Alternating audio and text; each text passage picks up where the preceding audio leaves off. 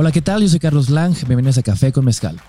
En el episodio de hoy tenemos como invitado a Roberto Martínez, creador del podcast Creativo, uno de los podcasts más exitosos en México. Nos contó cómo ha sido la experiencia de trabajarle tantos años a este proyecto, cómo ha logrado sistematizar tanto el podcast como su libro, entre muchas otras cosas. Algo muy interesante fue conocer su proceso creativo y este método de trabajo que tiene de trabajar duro una época y descansar duro otra. Este episodio va a ser muy interesante para todos aquellos que quieren comenzar no solo un podcast, sino un proyecto en general. Espero que lo disfruten y les aconsejo prepararse un café blasón, un orgánico igual que nosotros.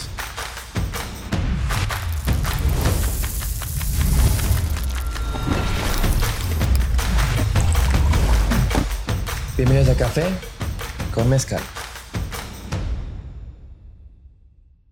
¿Estamos grabando? ¿Estamos al aire? Bienvenidos nuevamente a Café con Mezcal, el podcast donde el café pone la plática y el mezcal la pone un poquito más chido. El día de hoy tenemos un invitado muy especial, al maestro creativo, la práctica hace al maestro y maestro, vaya que tú ya eres el maestro del podcast. Roberto Martínez, bienvenido. Muchas hermanito, gracias qué gusto tenerte aquí. Esto es todo improvisado, carnal. Estoy, o, o sea, nuevamente en tu casa estuve muy nervioso. Otra vez estoy nervioso y emocionado también porque creo que después de más de cuántos episodios van. Grabados ya van como... Podcast yo creo que ya voy para 200 grabados entre, entre los dos proyectos, güey. Después de 200 episodios creo que ya aprendiste bastantes cosas. De, sí, pero siempre, siempre está ese rush cuando tú eres el host del podcast. Es diferente. ahí. O sea, ¿todavía lo sientes? sí, o sea, pues todavía es una presión y es intentar resolver. A veces no es tan fácil como que sacar plática de una persona. Pero cuando eres invitado es delicioso. O sea, y aquí ahorita salud, carnal. Pues, Saludcita, mi hermano. Lo disfruto mucho estar ahora del otro lado. ¿Sabes qué hice? Me, me di el ejercicio de ver el episodio que hicimos hace... Güey, no, no tienes idea de este dato. Es bastante particular. Hoy, o bueno, entre ayer y hoy, hace dos años nos vimos, güey. Casi mismo día. No mames. Exactamente O así. sea, era- las era por estas fechas. Sí, literalmente. En Monterrey, ¿te acuerdas? En Monterrey me dijiste, oye, ¿quieres caerle? Le caí, platicamos y me puse a ver el episodio y dije, güey, qué a gusto estaba platicando contigo. ¿Por qué estoy nervioso ahora, güey? No, güey, no, este la neta fue un gran episodio. Tengo rato sin verlo, pero ¿qué, ¿te acuerdas qué número fue? Fue como el Fue el 40. Ah, fue Sí, como el 40. El 40. Y de hecho también lo empezamos con un café. Fuimos a un café en Monterrey. Vimos un vato que era tu clon, ¿te acuerdas? Sí, güey. Saludos a tu clon. Supongo que está viendo. Sí. Qué loco, y nos dieron unas galletas así como súper atascadas, ¿no? Como una bomba así de diabetes. Pero ese día estuvo muy especial porque pues me tocó ver cómo hacías todo tu changarro, cómo, cómo tenías todo tan sistematizado. Que quiero, es, es algo que quiero eh, platicar más adelante. Pero antes que nada, he comenzado con esta dinámica que me gusta mucho hacer, que es cómo te presentas tú, Roberto Martínez, ante alguien que no te conoce todavía. Este. ¿Cómo me presentaría yo si, si tuviera que conocer a alguien? O sea, si, si te dicen, hola, ¿cómo te llamas? ¿A qué te dedicas? ¿Qué es lo que haces? Pues diría que es- me llamo Roberto Martínez. Este. Tengo dos libros y un podcast. Wow. O sea, Con decir que tengo un libro ya es. Sí, tengo dos libros. Es de lo que más orgulloso estoy. Mis libros y mi podcast. Entonces, me iría por ahí. Este, la parte de, de software también me gusta mucho, pero le ganan los libros y, y el podcast. Está, está chida la presentación, no está chida. O sea, Oye, ¿qué estudiaste, güey? yo estoy en ingeniería de software. O sea, ese es tu. Ah, claro, me contaste Sí. aquella vez. Sí, es- estudié eso y por, por eso la sistematización. Digo, a ti te tocó ir. Grababa todavía con GoPros, que era con pantalla partida, ¿no? Sí. Tu capítulo, Sí, sí. sí. Ahí, ahí estaba como, ahí ya estaba sistematizando todo, pero no estaba al nivel en el que estoy ahorita. O sea, está mejor ahora. Ahorita está mejor, ahorita ya grabamos con DSLR, ya... eh, Sí hubo bastantes cambios, pero, pero e- ese momento en el que le caíste fue como el, el- el punto medio. O sea, ahí, ahí sí estaba literalmente viendo todo a ver qué puede ser un poco más eficiente. Pero, pero pues sí, güey, digo, me gusta tú que, que tienes, o sea, que siempre das como esa impresión de limpieza, eso me gusta mucho, que la mesa está completamente limpia, aunque hay un cagadero por abajo seguramente, pero, pero respeto mucho esa estética que tú siempre guardas en tus videos. Órale, en tu- órale, creo en que- tu podcast. Sí, creo que. Y el tuyo es también como muy negro. Tu estética Sí. es. Como que tenemos a- algo ahí en común. De hecho, creo que por eso te conocí. Te conocí a raíz de ese episodio. Que Ok. fue un video en, en Facebook, fue, ¿no? Sí. que es esta explicación de por qué te vistes de negro y la importancia Ah, de no- el, el de la ropa. Ajá. Sí, ese ese, lo vi hace cuánto tiempo fue ese video. ese fue hace como unos siete años y ese es el video más viral que, es- que he publicado. Y estuvo chido porque obviamente el video en Facebook fue una locura, lo vieron como 70 millones de personas. Y está algo chido. 70 millones. 70 millones. ¿Qué una es esa locura? Sí. Son muchos números. güey. Demasiada gente. Y luego también me pasaba que mucha gente me conoció a raíz de ese video y, sentí, y siento que ya me encerré en ser el vato de camisetas blancas y negras. Güey, pues cada, o sea, te he visto cuatro veces en la vida, yo creo. ¿Y qué es lo primero que te digo cuando te veo? El, el vato que se viste negro, sí. Y la neta me gusta, o sea, qué bueno que fue, que, o sea, qué bueno que me creó una jaula que me acabó gustando, porque sí me gusta y sí lo sigo viviendo. No sé si toda la vida voy a vestirme así, pero cuando menos ahorita, este sí, ahorita como que no, no estoy muy orientado en el tema de mi imagen, siento que me veo sucio, pero siento que en tres años voy a alterar, güey, pareces náufrago, Sí, sí, sí. pero porque ahorita mi prioridad es en el contenido. Ya que lo tengas un poco aterrizado y ahora sí empiezo a pulir un Sí, poco más el tema visual. Pero, güey, también tu estudio y tu cuarto, me acuerdo que era muy oscuro, era muy negro. Y creo que, como podrás ver en la cueva, también tenemos eso en común. Pero, me, me- o sea, me gusta eso que dices del look, güey, porque cuando grabamos el episodio, estabas rasuradito, peinadito, y ahora parecemos primos, güey.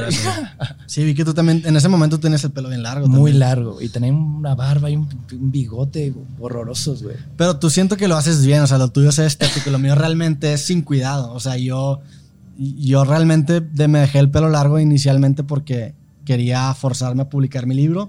Le fue chido a Creativo el año pasado, entonces retrasé mi libro que ya está escrito, entonces me quedé con el pelo largo. Entonces, cuando publique el libro me voy a cortar el pelo. Eso está muy, muy especial. Digo, todavía no quiero hablar mucho de libro y lectura y demás, pero le empezó a ir muy bien a tu libro el año pasado, pero tú lo escribiste, lo publicaste hace más de dos años. Sí.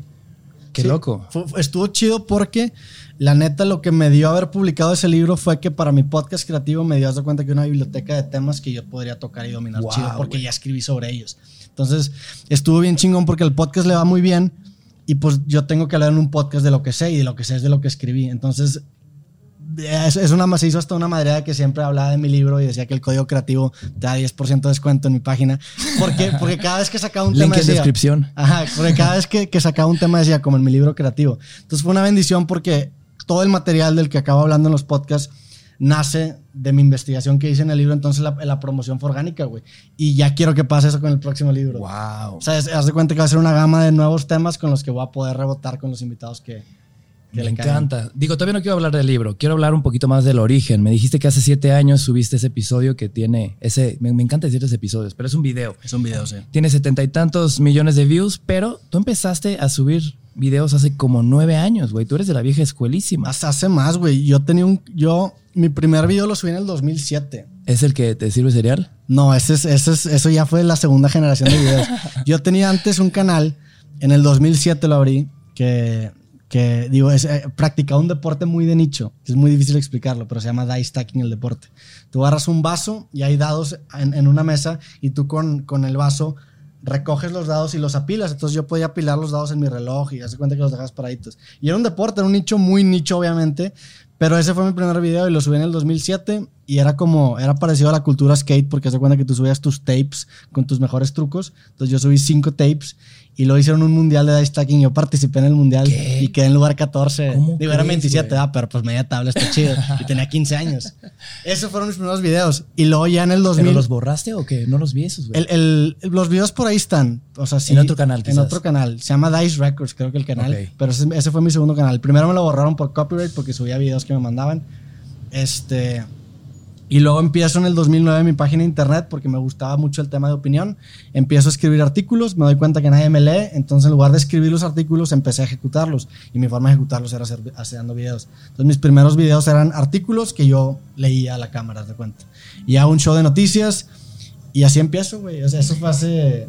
Eh, pero eran noticias como. Eran sentimientos que. O sea, era algo que querías transmitir. e- Eran opiniones, más que sentimientos, eran opiniones. Y hablaba de los temas que en ese momento para mí eran relevantes, que, que siento que si estuvieran es- eh, los videos ahorita en internet hubieran envejecido muy mal, porque pues tenía 17, 16 años.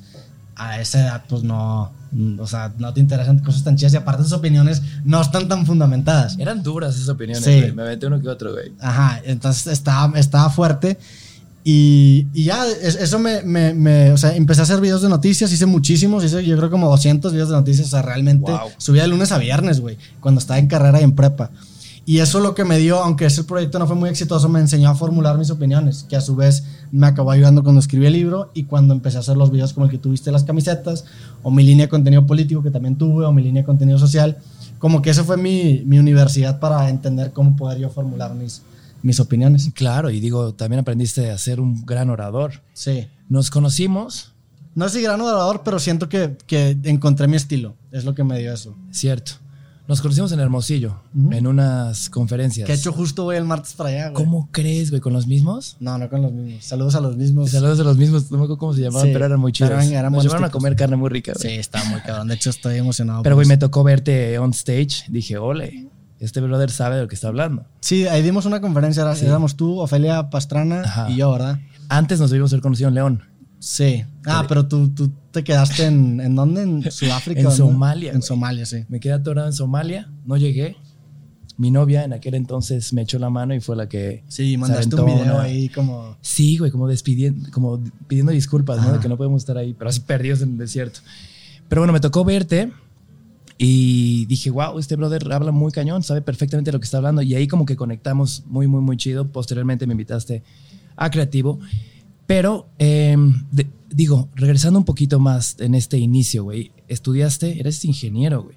Y de repente estabas haciendo videos que, que se veía que estabas experimentando como Sí. edición digital. Me acuerdo El de cereal, vi- ¿viste el el cereal? cereal vi, Eh, Ese me, vi- me encanta ese video, la Güey, neta. está muy chido. Está chido. Pero también está muy chido el de Tengo sed, güey. El de ten- eh, sí, era como una etapa... Es ¿Pero que, qué estabas haciendo ahí? es güey? que ahí me gustaba mucho, no sé si lo conozcas, es un güey que se llama Kick the PJ. Es un, No. es un youtuber británico que el güey tiene también como una serie de videos experimentales. Digo, él lo, lo hace mucho mejor que yo, pero me gustaba como esa estética. de- Era un vato como que muy serio, delgado y, y- y le pasaban como que cosas surreales. Entonces en ese momento yo estaba obsesionado con ese estilo de video.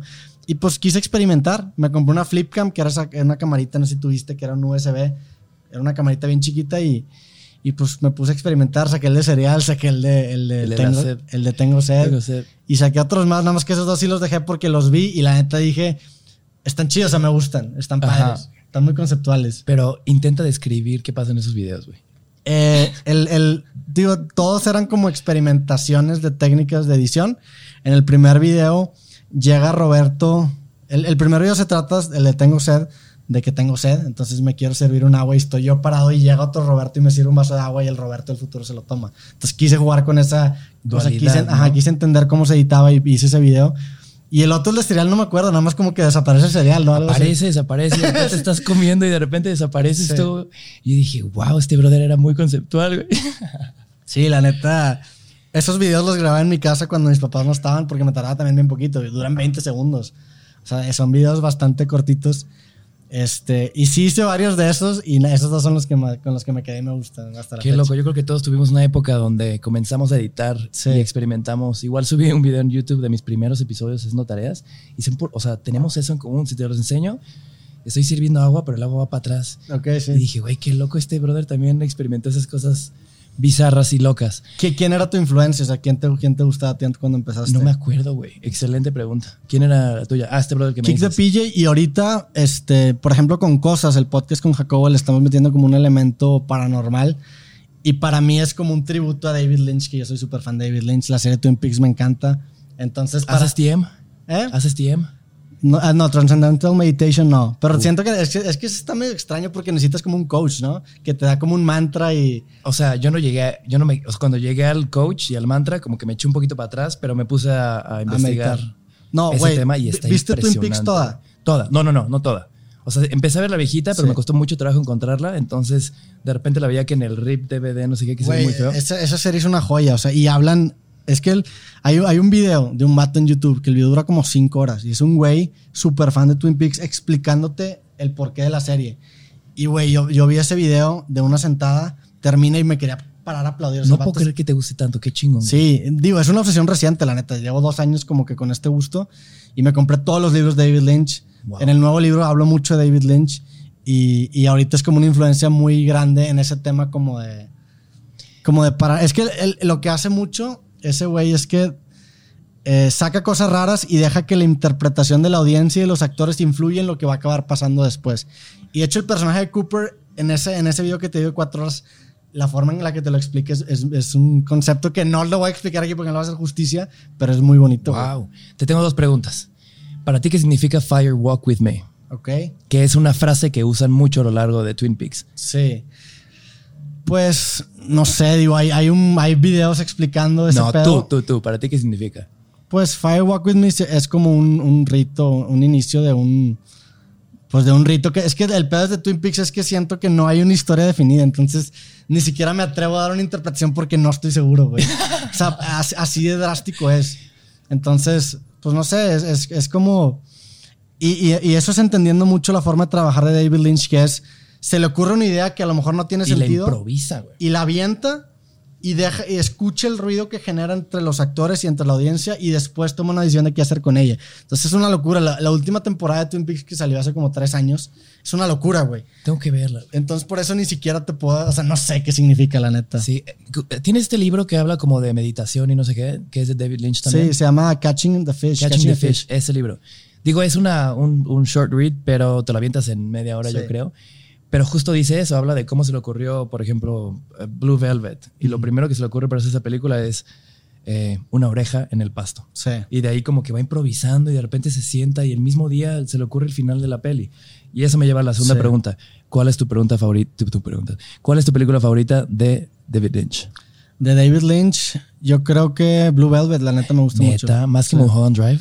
Mulholland Drive también me gusta, pero es que también siento que Mulholland Drive la, grabaron como en dos partes, entonces no tiene sentido la película por definición. Porque la, la, segunda parte de la película, como yo tengo entendido, la grabaron en otro contexto porque se les acabó el presupuesto. Entonces está chida, pero Blue Velvet me gusta más, la neta, porque también tiene elementos twin mucho más que Mulholland Drive. Órale. Pero, pero sí, ese libro de, de David Lynch está bien cabrón porque de hecho, me aventé la masterclass de este güey. ¿La has visto no? No la he visto. Está bien chida y habla mucho de lo que dice en ese libro. Y algo que me quedé yo bien cabrón es que el güey tiene bien delimitado que para él hacer un, largometraje son 70 ideas. Entonces, por ejemplo, la, oreja es una idea. Cuando él colecciona 70 ideas, tiene la suficiente información para poder escribir un largometraje. Entonces, yo me quedé mucho con esa idea porque para mí 100 ideas es un libro. Entonces, me, quedé mucho con, con esa parte de su proceso y y el libro se llama Catching the Fish o no sé, algo así, porque es una metáfora de, de, pescar que dice que las ideas son como peces, entonces tú las tienes que buscar y las tienes que pescar. Eh, a mí se me hace un genio ese vato, la neta. Qué belleza. Primera cosa muy en común que tenemos, hermanito. Otra. Ahora, quiero, hace dos años me invitaste a platicar en tu podcast, más o menos en estas fechas, pero tú comenzaste eh, el podcast creativo hace cinco años, güey. Sí le has talachado duro. y me encanta el primer episodio, güey, porque lo primero que dices, que le dices a tu brother Samuel Femat, le dices, eh, tal cual, este podcast es una excusa para hablar con gente creativa. Sí. Y llevas más de que ciento cuántas personas. Sí, ahorita, van como 140 episodios grabados. ¿Y cómo ha sido, güey, conocer y platicar con tantas personas, güey? Es una locura eso. Está chido porque la neta, y siempre lo digo, creo que la, la parte más chingona de tener una carrera creativa es que conforme vas avanzando y te vas haciendo mejor en tu carrera, también mejoras tú como persona. Entonces, obviamente soy el mejor podcastero de lo que era en ese capítulo 1. Se ve desde el video y todo, hasta mis preguntas y mi forma de comunicar.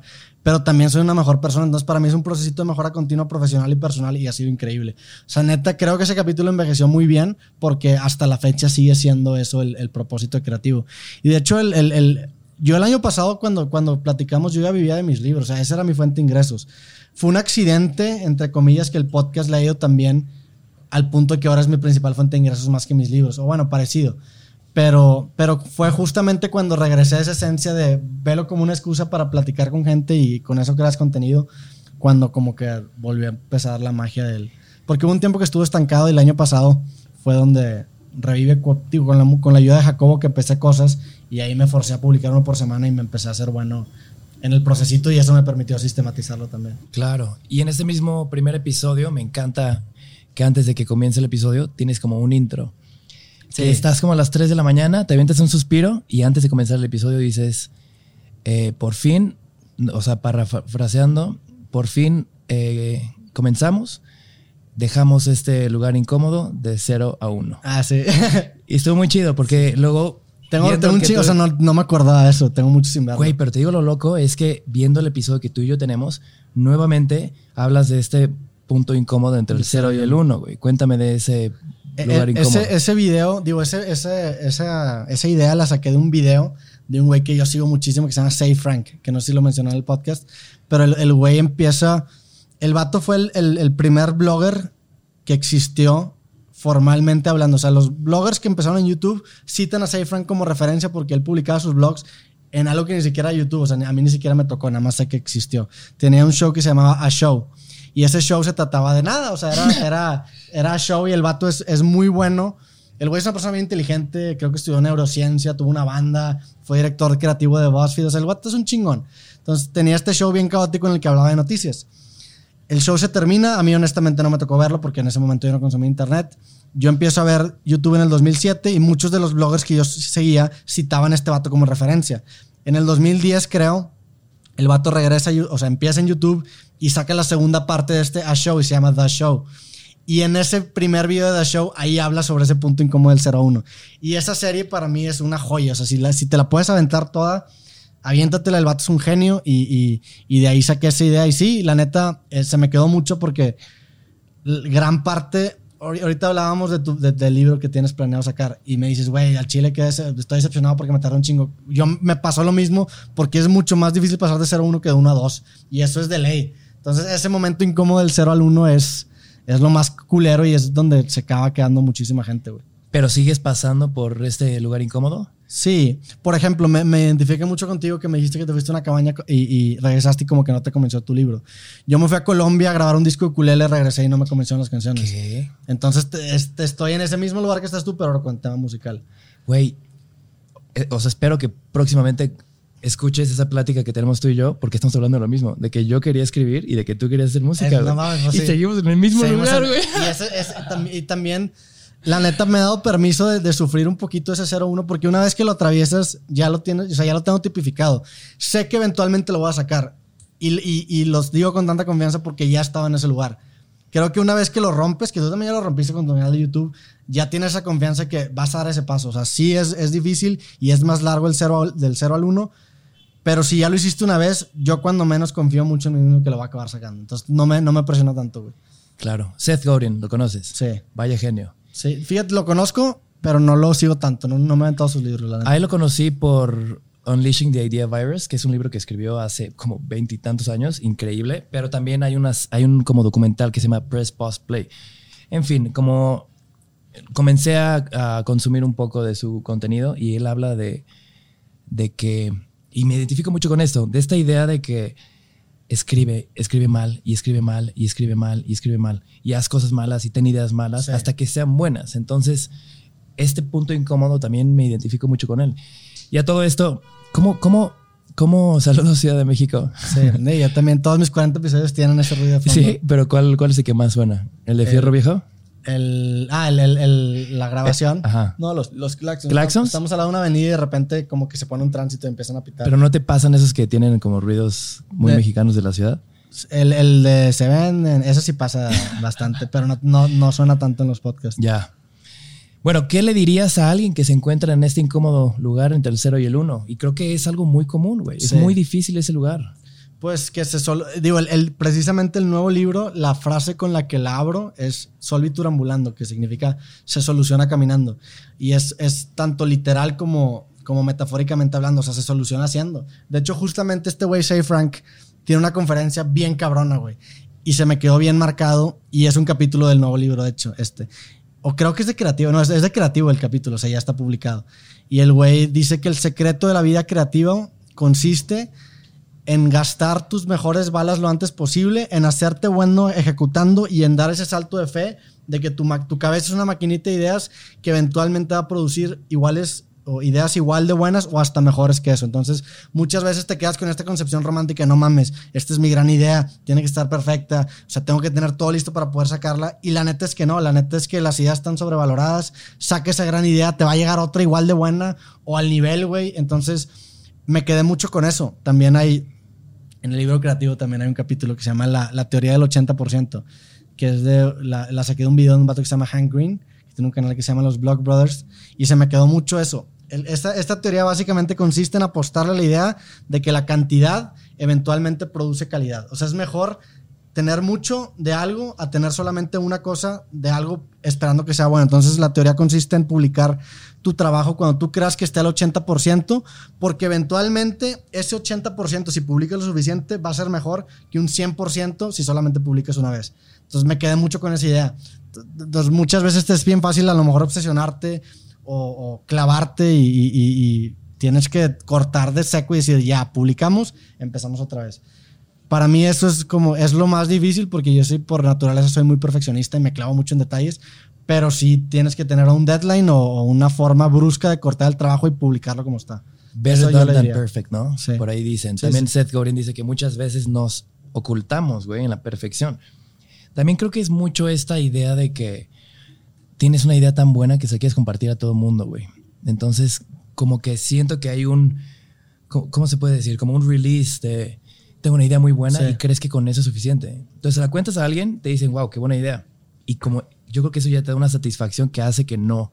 Sí, eso, eso, precisamente, de hecho un capítulo en creativo también es eso. Y es de Say Frank, que se también. Se llama crack mental. El güey te dice, el crack mental es cuando tú tienes una idea y se la compartes a alguien y te da un feedback positivo y eso automáticamente te llena de placer y es como si ya gastaras esa idea. Entonces yo prefiero por ejemplo, Twitter, mi relación con Twitter cambió drásticamente en los últimos años porque antes yo publicaba lo que iba a sacar y ahora lo que publico es lo que ya saqué. O sea, yo, yo ahí publico artículos diarios que son capítulos de mi libro que ya publiqué porque sentía que al, yo gastar una idea en Twitter me daba ese crack mental.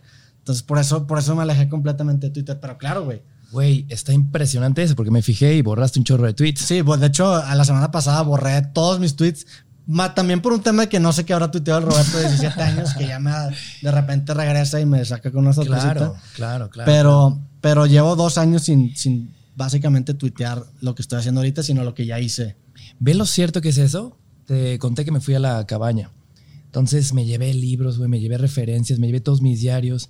Tenía un setup así, muy, muy pro. Y tomaba fotos y de repente las compartía en redes.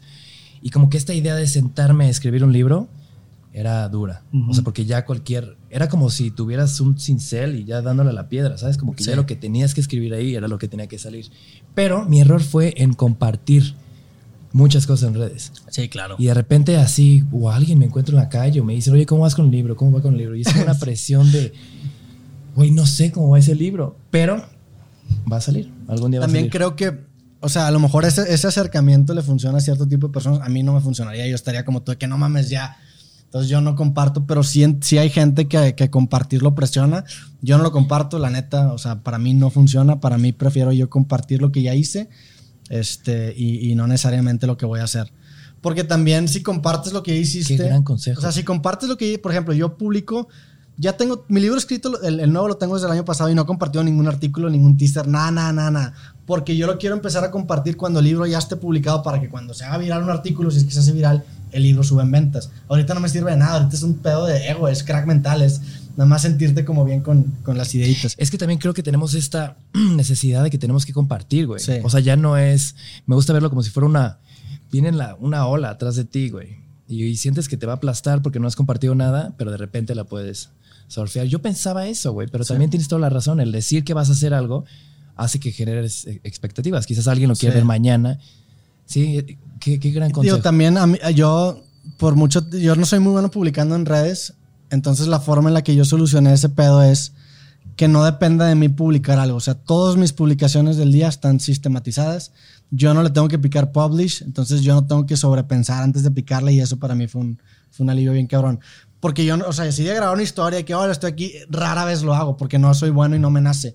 Sin embargo, si el Roberto del pasado aprueba que el Roberto del futuro va a publicar eso, yo, yo, o sea, yo, yo, como que, sí, por ejemplo, mi, mi proceso son, yo subo dos podcasts a la semana, que eso genera cada uno 10 clips. Entonces yo publico tres clips al día. 7 por 3 son 21. Entonces son 20 clips y el clip, el, el, espacio que sobra es la foto que tengo con el invitado. Entonces ya está todo sistematizado, ya no hay forma en la que depende de mí publicar o no. Y para mí eso fue bastante satisfactorio porque sigo publicando, pero ya no depende de mí. De hecho, si me matan ahorita, si entra alguien y me da un balazo, en redes yo me muero hasta diciembre. O sea, la neta, entonces está chido eso. Porque eso me permite, por ejemplo, ahorita grabé estos 40 capítulos y me va a permitir tener un chingo de semanas en la que no tengo que estar en redes, me vale más lo que está pasando y me va a poder enfocar en el libro. Qué belleza. me compro tiempo, básicamente. Qué belleza. Justo has dicho una palabra que yo escribí, o sea, estaba intentando hacer el ejercicio de recordar cómo fue eh, grabar eh, creativo en tu casa y fue sistematizar, sistematizar, sistematizar. Y güey, fue impresionante darme cuenta que en tu cuarto tenías, bueno, en tu, tenías tu compu, tenías tu libro, tenías tu, los libros que ibas a mandar. o sea, güey, tú eras el escritor, el publicista, el marquetero, güey. el que enviaba los, hacías todo en el libro. Y yo dije, güey, ¿qué pedo? De repente fuimos a tu estudio y era como cámaras, audio, todo. Me diste un vaso con agua, una protein bar. Ah, una, barra de proteínas, sí, cierto. Sí, es, algo que me caracteriza mucho, pero también es una bendición, una maldición. O sea, también te contaba ahorita que el año pasado estuve a punto de tronar por lo mismo, porque tengo tantas responsabilidades que aunque acabe sistematizando, sigue siendo un chingo de responsabilidades. Entonces, eh, ya me, o sea, mi, mi proceso siempre es, de hecho en el nuevo libro hay un capítulo que se llama Hazlo Punk Rock y se trata mucho del método DIY, que es como que lo que rige el punk rock desde los 70s, que autopublicaban sus discos, tenían sus disqueras. Para mí la mejor forma de acercarte a un, a un reto creativo o cuando quieres publicar algo es hacerlo todo tú primero para que tengas un tacto integral del proceso creativo que conlleva crear lo que sea que quieras crear. Y una vez que ya tengas ese tacto, ahora sí empieza a delegar, empieza a sistematizar. Entonces, al principio ya me aviento las chingas de mi vida. En el podcast fue una chinga, o sea, fue todo yo. Mi tienda fue una super chinga, yo, era todo yo, o sea, yo firmaba, yo publicaba, yo, yo hacía todo.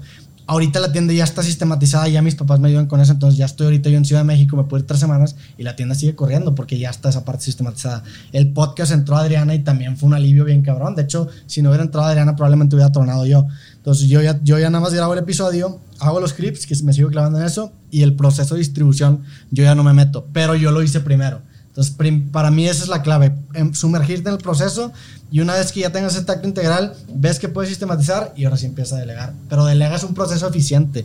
Si delegas un cagadero, va a ser una pesadilla. Se me hace impresionante porque acabamos de grabar un episodio con Karen Polinesia. Ok. De los hermanos de Plática Polinesia. Em, y justo habla de lo contrario, güey. De la importancia de hacer equipos grandes. Creo que trabajan 15 personas en su equipo, güey. ¿Por qué esta necesidad de hacerlo todo tú? ¿Por qué ser el lobo solitario, güey? Es que creo que radica bien cabrón, y, regresamos a lo mismo, en un autoconocimiento. Como lo del libro, a lo mejor hay gente que publicar antes lo presiona, a mí no, güey, a mí me da la chingada.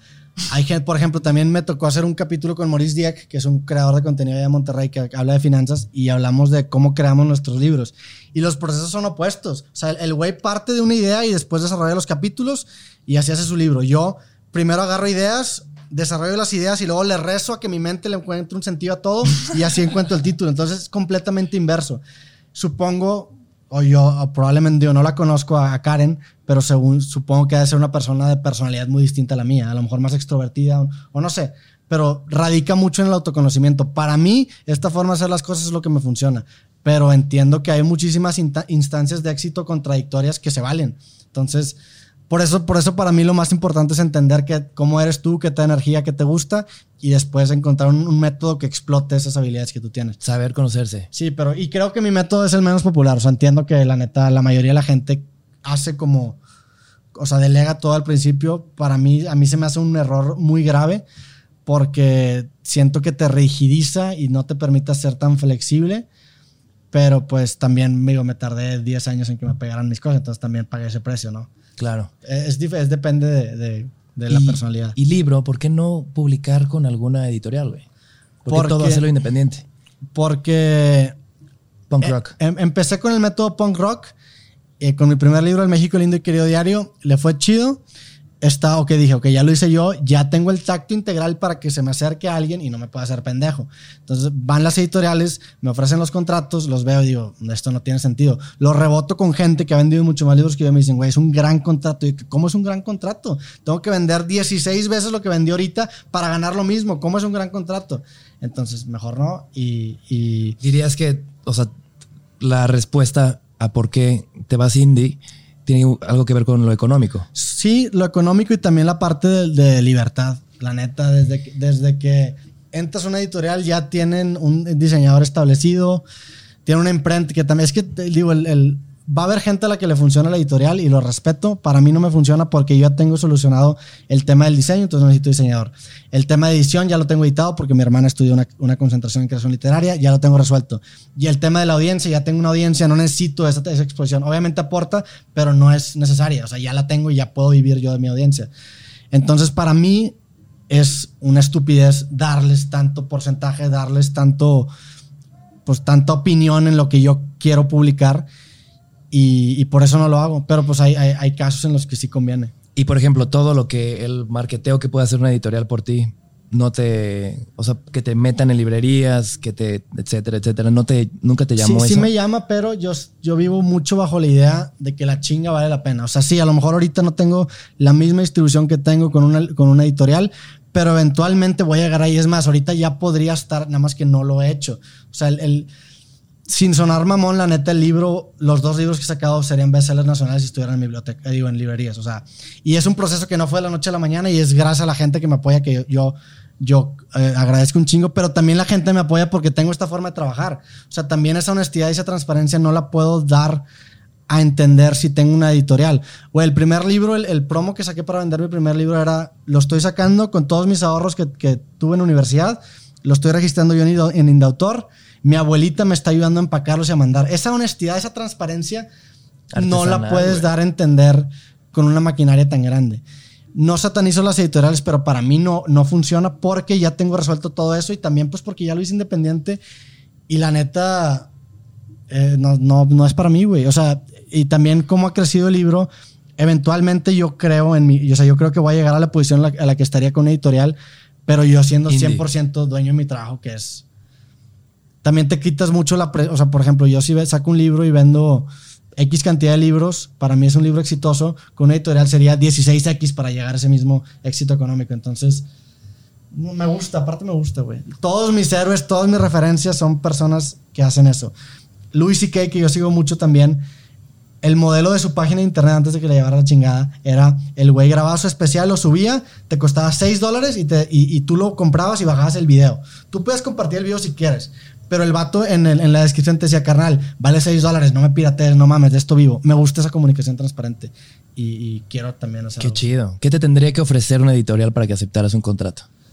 Pues de entrada un, un trato económico mucho más justo. Ya tengo yo, ya tengo yo muchísimo terreno corrido y es que, güey, es una, por ejemplo, yo tengo aquí una imprenta en Ciudad de México con la que yo imprimo y tengo un precio bastante chido porque imprimo muchos ejemplares y porque es una imprenta muy grande. Cuando tú te metes una editorial, te forzan a imprimir en su propia imprenta que te cobra el triple por ejemplar. O sea, es, es tan... No, Como una mafia. Sí, pues es, es que, y entiendo porque hay gente a la que no tiene audiencia, que no quiere escribir, o sea, que no quiere meterse en nada que tenga que ver con el libro y a ellos les funciona pagar ese precio. A mí no. A mí me encanta el proceso creativo. Por eso tengo un podcast que se llama Creativo. O sea, sería hasta hasta medio hipócrita, ¿no? Hacerlo.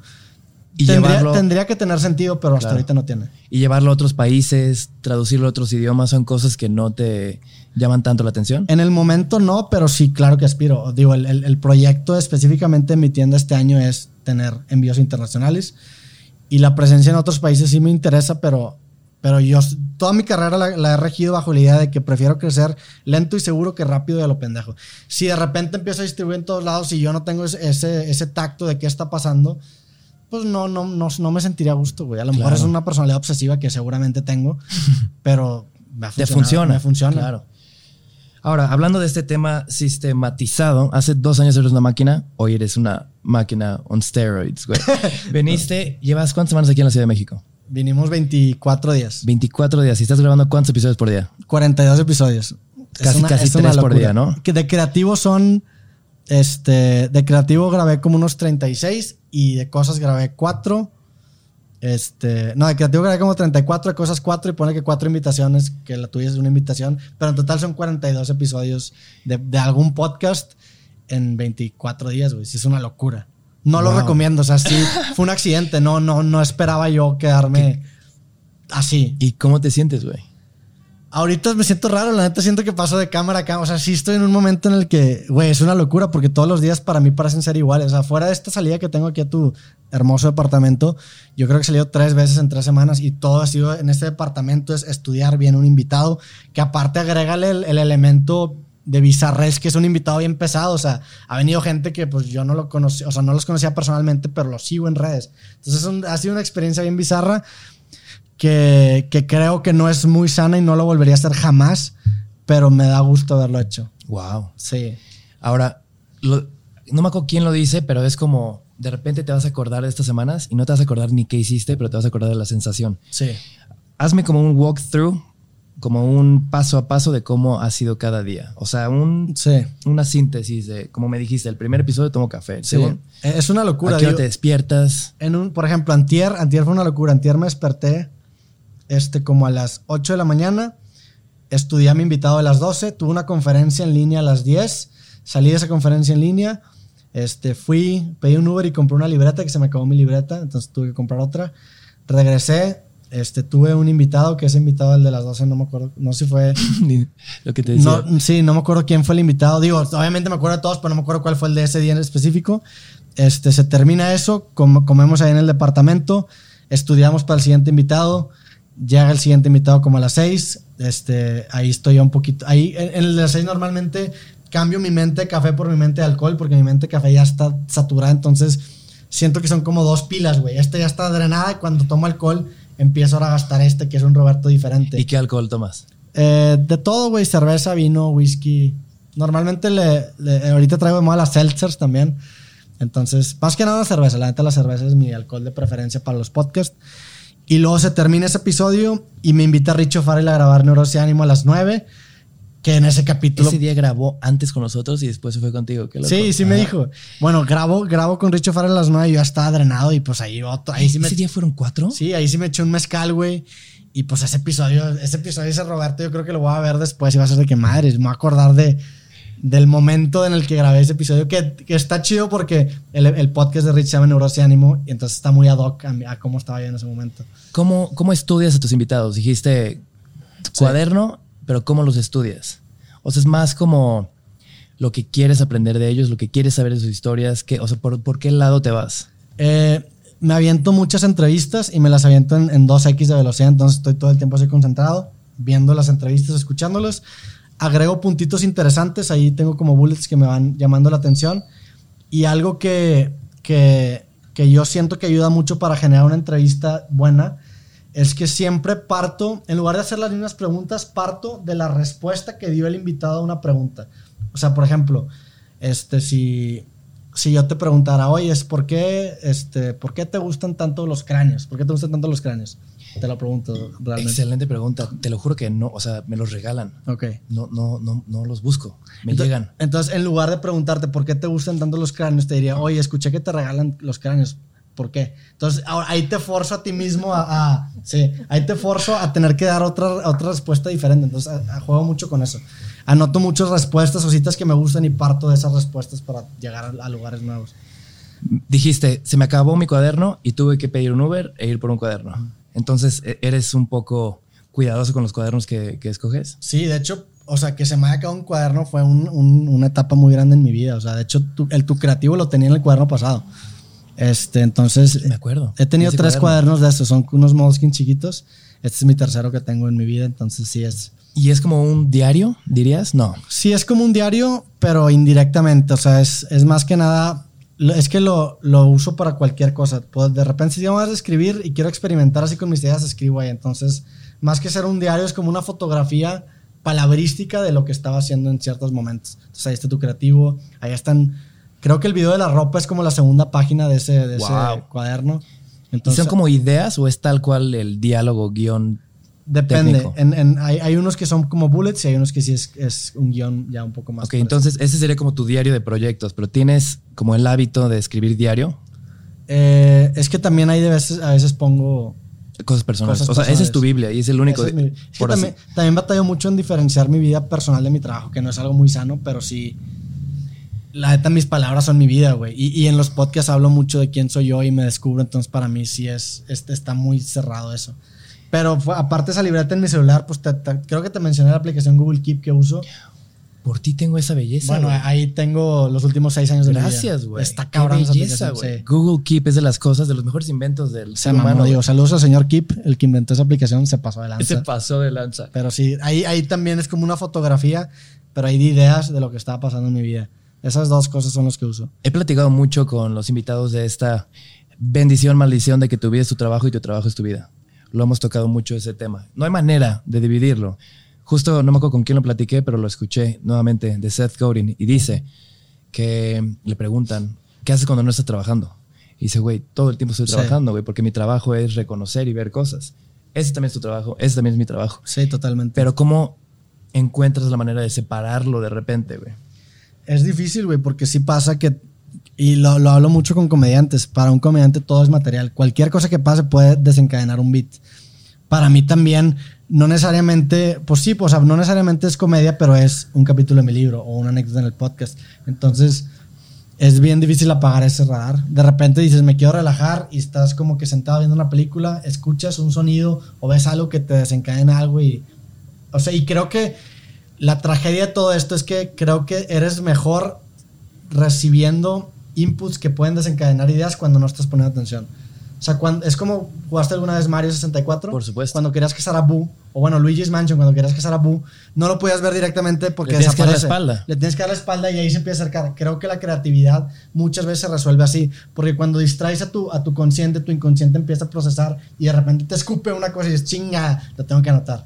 Entonces es una tragedia porque no te puedes des- despegar mucho tiempo porque eventualmente te va a aventar algo que, que va a acabar desencadenando algo. Y está padre porque si tu trabajo es tu vida, si te haces mejor en tu trabajo, te haces mejor persona también, pero también a veces, pues no todo es trabajo, ¿no? O sea, en mi caso de sistematizar, pues no puedo sistematizar personas.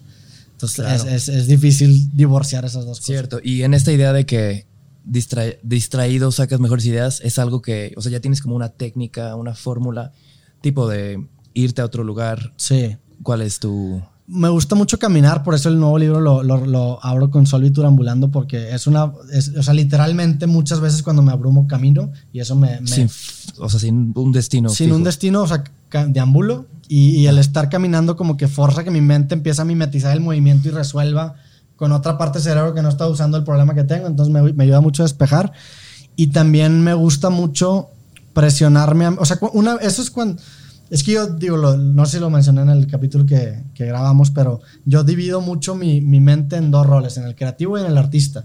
Digo, perdón, en, el editor y en el artista, que, juntos integran un creativo. Para mí el artista es como mi parte caótica, la parte que sale de fiesta, que va de viaje, que, se va de pedas y que experimenta cosas para poder tener material para que cuando el, editor se ponga a trabajar pueda usar esa, esa fuente de inspiración, ¿no? Entonces, yo primero soy caótico, tengo una buena idea y cuando ya tengo una buena idea entro en una rutina bien establecida en la que me levanto a cierta hora, me clavo en cierta hora y muchas veces me voy a lugares para intentar aislarme y también para meterme a veces presión económica. Por ejemplo, el Airbnb lo rentamos 23 días, no estuvo tan barato. Entonces, eso a su vez es de que puta, güey, cada día que no esté grabando es un día que estoy desperdiciando. Juego mucho con eso, güey.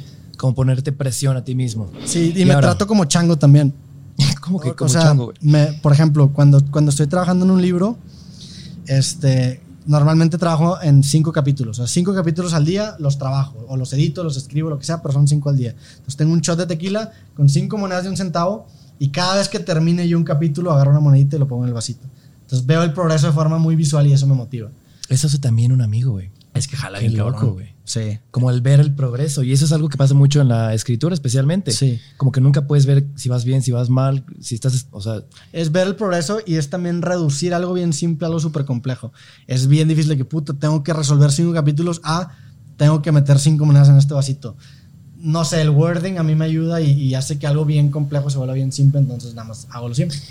y en estas semanas que has estado aquí, ¿cómo se han llevado el artista y el editor, güey? Ahorita está el modo editor 100%. O ¿Sí? sea, ahorita estoy en modo rutina todo el tiempo y ya cuando terminemos va a entrar un poco el modo artista porque ya sé qué es lo que tengo que hacer. Yo me di cuenta que el podcast que tengo ahorita está en un lugar único en el que es una ventanita que a lo mejor después se cierra y ahorita tenía que aprovecharlo. Entonces ya tenía yo la inspiración. Es cuestión de hacer horas nalga, investigar, invitar y hacerla. Horas nalga. Horas nalga, sí. Entonces ahorita está 100% el editor, ahorita no hay nada artista, no tomo, no, o sea, digo, salvo cuando me invitan, ¿verdad? O procuro tomar muy poco, pero no me desvelo. No, y lo tomas ya por herramienta. Sí, lo tomo para accesar a una parte de mí este, que, que es necesario, o sea, es, el- es como un, un- es mi suplente. Es el Roberto suplente entra. Que es un buen Roberto, es un Roberto diferente, un poco más suelto. Los más, pits, güey. Ajá, más suelto, pero, pero más que por gusto, es por necesidad en este momento. Digo, al final to- de todo, hay episodios que has grabado que disfrutas y otros que te cuestan un poquito más de trabajo. ¿Cuáles son los que más has disfrutado? Y no sé con qué tiene que ver eso, con en la mañana que tienes mucha energía o en la noche que te sueltas con el alcohol. ¿Qué dirías que está así? Que de repente dices, wow, güey, qué, Sí. qué chido estuvo eso. Me Es- puedo imaginar que muchos, como son personas que también no conoces, perdón que te interrumpa, Ajá. son con personas que pues te retan a intentar sacar lo mejor de ti, güey. Sí, digo, hay, distintos gustos de podcast. Hay podcasts que me gustan mucho porque conozco una persona y se vuelve muy amigo mío. Eso me ha pasado bastante y eso está bien chingón. También hay podcast que es un reto porque invito a una persona que piensa fundamentalmente distinto que yo y mi tirada nunca es atacar al invitado, sino intentar encontrar en lugar de las diferencias las similitudes. Entonces está chingón eso y me gusta. Este, y también la neta hay veces en las que el Roberto con alcohol saca el trabajo mejor que el Roberto sin alcohol. Entonces, a lo mejor si me hubieras hecho esta pregunta previo a la experiencia de Ciudad de México, te hubiera dicho a las 12 del día cuando estoy en fasting y me tomo mi Bulletproof Coffee.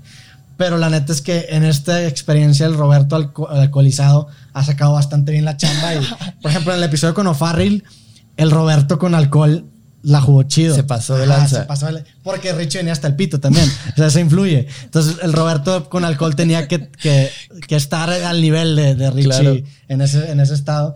Entonces, no sé, güey, la neta, hay, hay, cada episodio es diferente y incluso los episodios que no están tan chidos los uso bien cabrón para promocionar mi libro porque si no me rebota nada, pues yo hablo de lo que yo sé que es mi libro, entonces... Claro. Sí. Y digo, hablas mucho como de estas herramientas que usas para sacar una parte de ti que normalmente no se asoma. Me impresionó que, eh, digo, has cambiado mucho en dos años. Sí. Es que has sido una máquina, has aprendido muchísimo, has escuchado muchísimo, pero también he visto como que tienes ahora abiertamente como esta, esta, no sé si es necesidad, inquietud de compartir cosas también de experiencias psicotrópicas, psicodélicas. Antes no eras así. Es que eh, para mí las experiencias psicodélicas es algo bien nuevo. O sea, la primera vez que yo probé DMT fue hace un año, de hecho. Wow. Fue ¿Qué día es hoy? Hoy es. Eh, ¿Qué? ¿Qué día es hoy? 20, 21 de marzo. Hace, 19 de marzo. Hace un año exactamente. ¿Hoy hace un año? Ajá, o, a lo mejor un año y tres días, pero fue por esta fecha porque, digo, fui en mi primera, mi primera y única experiencia con DMT, la hice con Pepe Madero y me acuerdo que tuvo un show en Pepsi Center el 7 de marzo. Entonces llegamos, el show, ponle que fue el viernes, sábado, domingo, lunes. O sea, fue 8, 9, el 10 de marzo del año pasado fue mi primera experiencia. Y pues es algo que me cambió completamente. Pues suena muy romántico decir me cambió la vida porque no fue de que no mames de un día para otro, pero sí me marcó. Y, pues fue natural para mí. ¿Pero cómo te marcó? ¿Cómo te cambió la vida? Me hizo darme cuenta que mi construcción de la realidad está atada a lo que mis sentidos perciben y por mucho tiempo yo confiaba mucho en mis sentidos y esta experiencia me hizo darme cuenta de qué tan moldeables son y con un toque cómo los puedo mandar a la chingada y mi construcción de la realidad cambia completamente. Entonces siento que vi como otro ladito del prisma y yo sé que suena bien psicodélico esto, pero es la forma en la que yo pude verbalizarlo. Y la, la, forma en la que yo podría resumir es que me, me, me trajo preguntas más interesantes. O sea, me hizo cuestionar la cancha en la que estaba jugando y no solamente el juego, o sea, la cancha. Entonces, para mí fue algo bien chido. Y pues eh, eso naturalmente se acaba escurriendo en el podcast. Tuvimos, tuve esta experiencia con Madero, el vato le cae, grabamos un episodio sobre este tema.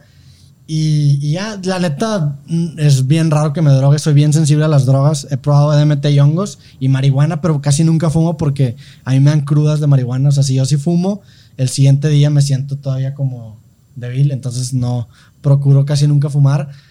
Pero como dice Luis C.K., yo no hago drogas para que cuando haga drogas están chidas. Entonces, claro, claro, claro, Pero la neta no, no, son parte de mi día a día. Es más, yo creo que fumo muchísimo menos. Es más, yo, yo creo que la podría contar las veces que he fumado marihuana en mi vida. O sea, no son muchas. Yo creo que han de ser unas 30, 20, no sé. Este, pero. Y con otro tipo de drogas, nada más dos veces. Pero me marcaron tanto que se me hizo bien chingón. Y también es un tema, es un tema tabú y es un tema que yo creo que va a envejecer muy bien. O sea, yo creo que este tema ahorita es de que no mames, estás hablando de eso y, y, siento esa resistencia. Me han cancelado conferencias, a mis papás no les encanta que hable del tema, pero yo le estoy apostando a que en 10 años va a, va a envejecer chido, porque me tocó vivirlo. O sea, las aplicaciones terapéuticas que puede tener una experiencia así son indescriptibles, entonces yo creo que va a envejecer chido. Es una apuesta también. ¿Y experiencia con hongos también fue la experiencia con hongos fue, fue bastante positiva, la neta. Este, me gustó mucho porque me hizo entender. Eh, fue en una playa en Puerto Vallarta y, estaba con unos amigos, entonces era una experiencia bastante chida, bastante social, pero luego te, salías tú a caminar solo y, era una experiencia completamente diferente, introspectiva, te da como una humildad cósmica voltear a ver al cielo y decir, no mames, soy una mierda, como que es un... ¿Soy una mierda? Soy una mierda. Como pequeño. Soy muy pequeño. Que también hay dos formas de interpretar eso. Hay, hay, una, hay, una, hay una, pues no sé si es una frase o una historia muy famosa de Carl Sagan, que tiene que ver con el Pale Blue Dot, que dice que somos un puntito azul en la inmensidad. Entonces yo creo que hay una forma de interpretarlo que no mames, somos una mierda, somos nada, o de que, güey, de todo eso estamos ahí presentes. O sea, también puede ser un milagro. No sé, fue una experiencia bonita. Hay una frase que escucho mucho, siempre que con este mismo tabú y con este miedo de, de las drogas y la época de los papás y los estigmas que tenemos especialmente creo que en Latinoamérica o México, para no irnos tan lejos. Pero ¿qué opinas de los que dicen de, güey, es que yo no necesito nada, yo no necesito respuestas? ¿Qué dirías ante esa, ese argumento de que yo estoy chido, no necesito nada? O sea, que nadie necesita nada, ¿no? Pues o, sea, ¿tú, ¿tú experimentaste eso buscando algo?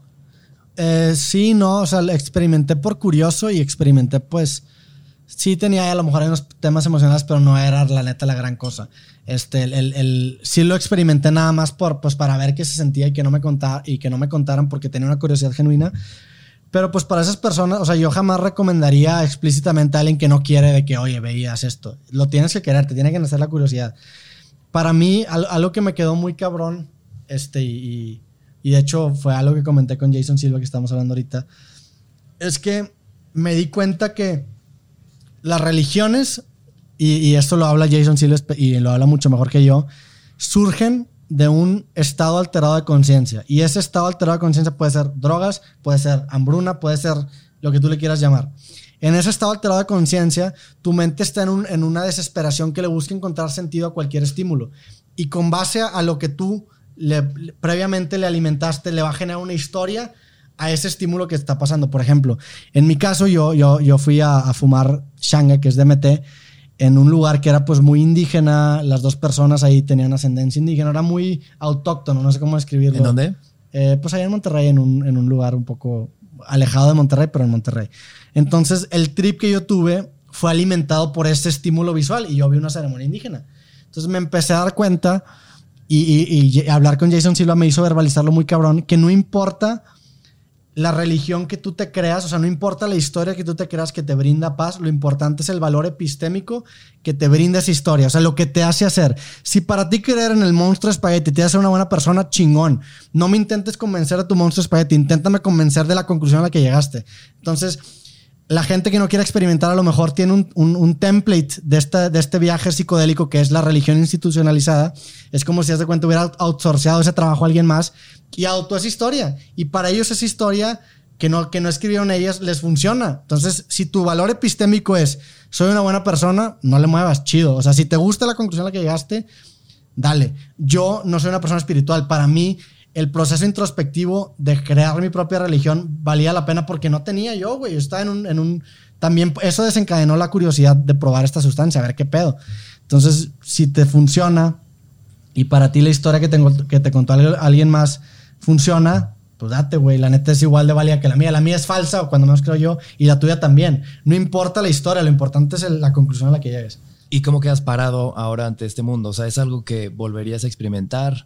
¿O es algo que no planeas? ¿Es algo que o está.? Sí, me, gusta, me gustaría volver a experimentar porque ya ahí no sabía qué esperar, ya sé un poco qué esperar, entonces me interesa. Pero, pero tampoco es algo que me parte la cabeza, o sea, no me estoy muriendo para volver a experimentarlo. Lo viví ya una vez, valió la pena para mi caso, o sea, definitivamente no es algo.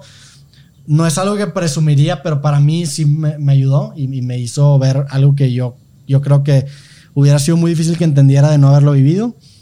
Y agradezco eso, güey. Qué chido. Pero pues no es para todos, o sea, es para el que quiere, la neta. Claro. Y con la ayuda de los expertos, yo no soy ningún experto, yo estoy contando mi, perspectiva desde mi propia experiencia. experiencia, tal cual. Justo ese... ¿tú, has experimentado con eso o no? Sí, sí, sí. ¿Con qué? Con hongos. Ok. Pero sí es algo muy, muy difícil de contar. Igual, marihuana con una mano puedo contar las veces que he tenido la experiencia. Y también soy demasiado susceptible a esas cosas. Sí, a mí me dan crudas terribles. O sea, yo una vez comí brownies y cuatro días. O sea, ese, el meme, hay un meme de que cuatro días, bueno, yo era ese vato. Soy bien sensible, entonces procuro nunca meterme nada para que cuando me meta lo sienta chido y aparte, pues sí tengo que considerar la cruda, güey. Sí, digo, también es mucho de que, pues, o sea, la experiencia fue a una edad ya muy grande, ¿no? Sí, o sea, imagínate esto hace 15 años. Sí. Qué locura. Y creo que ahí es como la gran diferencia entre entretenerte con drogas, lo que dices de, o aprender algo de ellas, ¿no? Sí, que, que eso en la, experiencia de hongos lo vi muy claro, porque estaba esta parte social de cagarte de risa y estaba esta parte introspectiva que es madres. Estás caminando en la playa y es como forzarte a contemplar tu propio forever empty, como dice Luis C.K., tu propio vacío y intentar buscar respuestas ahí. Entonces yo, yo también soy más de la idea de, de usar estas sustancias para practicar el autoconocimiento, que regresando a lo que dijimos hace rato, todo radica en autoconocerte para entender qué es lo que te funciona a ti. Y para mí esto fue una experiencia en la que me hizo conocerme a mí de una forma en la que muy difícilmente lo hubiera hecho. Y para mí fue una experiencia bastante enriquecedora. Hay algo muy especial que me cuenta, que me compartió un amigo, que es esta idea del nivel y el estado. ¿No? Que de repente una droga o cualquier estupefaciente te lleva a, un estado, a ese estado que te alcanza a ver, te sales del, bosque y puedes ver que el bosque es de tal tamaño y regresas a tu normalidad, ¿no? Al ser humano, a la conciencia sobria, por así decirlo. Pero tú que ya conoces ese lugar, tú intentas subir tu nivel de conciencia. Sí. Entonces, es esta idea de los estados siempre regresas, pero de los niveles no. Entonces, es esta importancia de aprender, de ser más, de, ok, puedo ser una mejor persona, quiero llevar a un mejor nivel, quiero ser más, etcétera, etcétera, etcétera. Y todo esto se me ocurrió a raíz de, digo, escuché tu podcast con Jason Silva, que está impresionante, se los recomiendo muchísimo a los que estén escuchando esto, pero digo, regresando un poquito al tema de los podcasts. Eh, ¿Tú consumes muchos podcasts? Consumo muchos clips, la neta. Más que podcasts. Como highlights. Ajá, clips. Por eso también fue una respuesta natural hacer los clips, porque era lo que yo consumía. ¿Pero consumes el video? Sí. Sí, la neta sí. Podcast audios casi no consumo. Órale. Este, nada más en los que me mencionan, en los que sé que me dijeron algo a mí, pero la neta sí. Pero clips sí consumo bastante. ¿Y quiénes son los que consumes? ¿Quiénes eh, dirías que son así como tu top 3? Me gusta obviamente Joe Rogan, que es como el, el, arquetipo del podcastero. Eh, desde que se fue a Spotify, la neta, mi consumo de, de Joe Rogan ha bajado mucho porque YouTube para mí. ¿Ya no está en YouTube para nada? Órale. Digo, ojalá que Spotify creas que se haga algo chingón, pero los clips todavía sube clips a YouTube, pero ya no sube tanto. Y yo consumía muchos clips de este güey. Este, ¿qué otro podcast? Eh, hay, hay, un, hay, una, hay, un, hay un entrevistador que se llamaba Django Messi, que ya no entrevista, pero para mí fue una influencia muy grande. De repente me aviento sus entrevistas. Este. No sé, clips, güey. Como que me, me, gusta también el de, el de Andrew Schultz el podcast. Este, la neta, por ejemplo, estas últimas tres semanas no he consumido nada, entonces como que no traigo fresco ningún video que he visto. Pero, pero sí, podcast completo es raro. De repente tiene que gustarme mucho la entrevista, por ejemplo, alguna de Tim Ferriss, me tiene que gustar mucho el invitado para que me clave. Pero no con, la neta es que casi no consumo tanto. Ahorita en esta etapa que está el editor, no consumo tanto. Claro. La etapa de consumir quizás es un poco más del artista. Sí, la del artista es 100% consumir, ver películas, experimentar ahorita ya no quiero, o sea, ya no quiero consumir tanto porque no quiero, no quiero que de repente llegue una idea. A raíz de eso. Ajá, que llegue una idea que cambie como que lo que estoy haciendo. Que eso me pasa ahorita con el libro. O sea, ahorita el, libro, el nuevo, ya está escrito, ya está terminado, pero ya tengo ideas de lo que va a ser el siguiente, o sea, el cuarto libro, güey. O sea, todavía no terminas el tercero y ya estás pensando Es que, es que el tercero lo terminé el año pasado, o sea, ya pasó mucho tiempo. Y, y, y es, o sea, puedes intentar atrapar al artista, pero de repente algo te estimula y dices, puta madre, te lo anoto. Entonces ya tengo como 40, 50 ideas del cuarto libro, o sea, ya tengo bastante. Y, y, como que estoy en este proceso incómodo en el que ni siquiera quiero voltear a ver las ideas, nada más las anoto y no las vuelvo a ver, porque sé que cuando las vea me va a desencadenar cosas que no quiero que me desencadenen ahorita. Y hasta se me hace yo, yo la forma en la que veo los libros es como fotografías de quién era Roberto en ese año. Creativo es fotografía de Roberto en el 2018. Este, este nuevo libro es fotografía de Roberto en el 2020. Este nuevo va a ser del 2021. Entonces, mezclar versiones de fotografía se me hace sucio, se me hace incesto. Entonces, el Roberto del 2021 ya no se puede meter al Roberto del 2020. O sea, ahorita ya no le metes mano al, libro que tenemos. Ahorita si lo, si lo leo le voy a cambiar cosas. Entonces no lo hago, porque la última vez que lo leí fue en noviembre. Qué ya pasó mucho tiempo. Y confío en el Roberto del pasado. El Roberto del pasado era un buen Roberto. No tanto como el de ahorita, pero era un buen Roberto, la neta. Justo eh, algo muy chido que dijiste en la plática que, que tuvimos. dijiste, este libro es lo mejor que he hecho en mi vida. Y creo que también lo dijiste cuando lo presentaste en un episodio de YouTube. ¿Dirías que este tercero es lo mejor que has hecho en tu vida? Yo creo que sí. Tendría que haberlo publicado para consolidarlo, pero yo creo que sí. Todo pinta para que sí. Y hasta la fecha creativa es de lo que más orgulloso estoy. Y en cuanto al tema de la lectura y libros y demás, ¿lees mucho? No tanto, leo, leo por rachas, leo cuando estoy buscando inspiración. Este, y no leo tanto, la neta. mucha gente me dice, es que es un chingo. La neta es que no leo mucho y no consumo mucho, nada más que cuando consumo, lo consumo muy atentamente. Entonces, siempre que veo algo lo anoto. O sea, sí es, sí es, para mí es un proceso de frictionless de veo algo y lo anoto inmediatamente. Entonces consumo poco, pero lo poco que consumo lo aprovecho. Pero no leo, la neta, yo creo que el último libro que leí, ni siquiera me acuerdo cuál fue el último. Llevo, yo creo que todo este año sin leer un libro, güey. Porque estoy sumergido completamente en el podcast y porque no quiero ya meterme nuevas ideas porque ya quiero sacar el libro pasado. Es que es de repente peligroso meterte tantas ideas. Pero cuando, cuando estoy, o sea, cuando estoy en un modo de consumir, sí, me aviento cuatro libros al mes, o sea, es de raches, la neta. Dirías que el, ah, okay, el artista consume libros. El artista devora, consume libros, películas, documentales, series, el, el, editor nada. El editor filtra todas esas ideas. Ajá. Digo, ahorita tengo en queue muchísimos libros y tengo una suscripción a Masterclass que, que me muero por ver un chingo de talleres, pero no quiero. Deberías de compartirme tu contraseña para ver la de David Lynch. Güey, creo que vence que esta semana ya y nada más vi como tres. Vi la de David Lynch, vi la de Malcolm Gladwell y no me acuerdo cuál otra vi. Yo vi la de Neil Gaiman. Ok. Ah, la de Neil Gaiman ha dicho que es buena. Está buena la de Malcolm Gladwell. Sí, sí está chida. Leí el Tipping Point. Gran libro.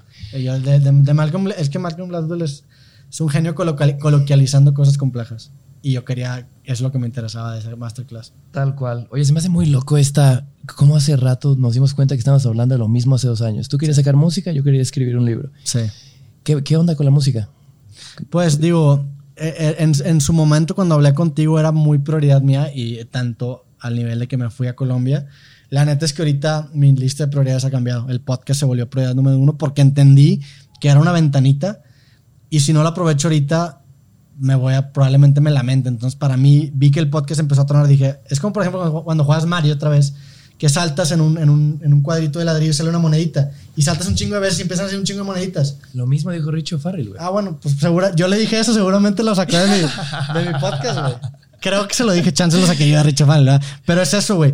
Ves y es de que, güey, sentido de urgencia. Entonces, y, y me ha pasado que veo ventanas y que en su momento creo que van a estar para siempre. Y cuando se cierran, digo, puta madre, qué pendejo estoy vi esa ventana y dije, no me va a volver a pasar Olina esto. Entonces, por eso mi lista de prioridades ha cambiado. Pero es algo que sigue estando ahí. Y la neta, sí lo voy a sacar. O sea, confío mucho en que sí lo voy a sacar porque ya, ya he estado en ese proceso. Ya, ya he estado en ese 0 a 1 que es bien incómodo y bien difícil. Entonces, confío que eventualmente va a salir. ¿Crees que estás en 0 a 1 con la música? Sí, claro. A pesar de que ya te fuiste a Colombia a producir. Sí, no lo, no, lo, no lo saqué. Es completamente diferente sacar que hacer, güey. Sacar que hacer. ¿Cuál es la diferencia entre uno y el otro? Pues cuando publicas, este el, lo que publicas ya no es tuyo. O sea, lo que se agarra unas dimensiones cabronas porque te metes con interpretación de la gente. El hecho de verlo publicado y, verlo ya delimitado y saber que ya no le puedes modificar algo cambia completamente la percepción que tienes del mismo. Me han pasado que de repente subo un video que es que, ah, bueno, ya lo subo, paso una semana y me encanta. Digo, güey, está cabrón. Entonces, publicar cambia completamente el, para mí, mi percepción de lo que estoy creando. ¿Dirías que la música y este, esta idea que tienes por, por producir es un sueño? Sí, yo y lo he dicho, la neta yo creo que empecé a hacer videos por mi ineptitud musical. Si hubiera tenido talento natural para la música, probablemente hubiera hecho música. La neta es que la música no se me dio desde joven, la trabajé, estudié y, sí se me puede dar con base a mucho trabajo, pero si me hubiera costado menos esfuerzo, seguramente tendría, canción, tendría más canciones que videos. Y abordando esta idea de los sueños, ¿tienes más sueños o no piensas tanto a futuro? Pues me, me gusta más que así un sueño específico de un formato, solamente la música la tengo así como, a lo mejor una película o una serie, pero, pero no tan fuerte como la música. O sea, mi sueño inmediato sería en, este caso la música, pero la neta mi descripción siempre, y por eso se llama el podcast creativo, porque independientemente de la idea, lo que importa, eh, perdón, independientemente del medio, lo que importa es la idea. Entonces, si el día de mañana se me ocurre una idea y veo la oportunidad de manifestarla en otro medio, lo voy a hacer. Este, entonces, pues no, ojalá que sea la música, pero si se viene una película, una serie también, bienvenido. Bienvenido, chido. Pasamos a la segunda etapa, hermano, que es el título de esta podcast de Café con Mezcal. ¿Alguna vez has probado café con mezcal en tu vida? Jamás. ¿Jamás? Me encanta que casi ningún invitado lo ha hecho. Es común. Es muy común en Oaxaca. Ya. Pero más bien como en. En. como en pueblos. ¿Te puedo robar tantita Por supuesto que sí. Opa. ¿Alguien me echa la mano con una con la jarrita? Gracias, bro. Chécate esto. Hablando de proyectos atorados. Esta idea me llegó hace 6, 7 años cuando viví en Brasil y apenas va saliendo. Entonces, esa es tu idea. Muy común, sí. Está chido. Totalmente. Eh, ya está ante Limpi. Ah, ya la registraste y todo. está chida, güey. Pero este es prototipo todavía, ¿no? Claramente tenemos que clavarnos en Gracias. Checa, no hay como una un formato, una fórmula de cuánto cuánto mezcal se le tiene que poner. ¿Conoces mezcal amores? Sí. Le cambiaron el nombre y ahora se llama mezcal amarás. Ok, ¿por qué? ¿Se metieron pedos? No, no, no, yo creo que El amor estaba. Tenía trademark. yo creo que sí. Ya. Y ahora es amarás. Me encantan los nombres. Uh. Suena chido. Ahora, esto depende totalmente de cuánto tomes mezcal, pero como que te veo. Ese soy yo. Ahora tú dime. Así, ¿no? Lo mismo que tú. No, entonces falta un poquito. Pero ¿sabes qué es lo más chido de, este, de esta taza? ¿Qué?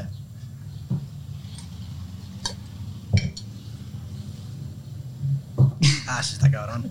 O sea, tiene, tiene platito incluido. Oye, sí está bien chingón la Está taza. neta. chido. Y además las, las almendras son chidas. Cuéntame tu experiencia con el mezcal. ¿Le has entrado duro? ¿Te gusta? ¿No te gusta? Saludcita, me- mi hermano, salud. primero que nada. Sí me gusta, la neta, frecuento tomar, o suelo tomar mucho mezcal los viernes, pero Wow, qué tengo rico respeto. es, güey. A ver. se toma de este lado, ¿ah? Ajá. Gran sabor. Está loco, sí, ¿no? Sí, está rico. Sí, es un sabor que nunca había probado, pero está bueno, güey. Porque, Muy bueno. digo, eh, está bueno, esto lo sacaste en Oaxaca, ¿verdad?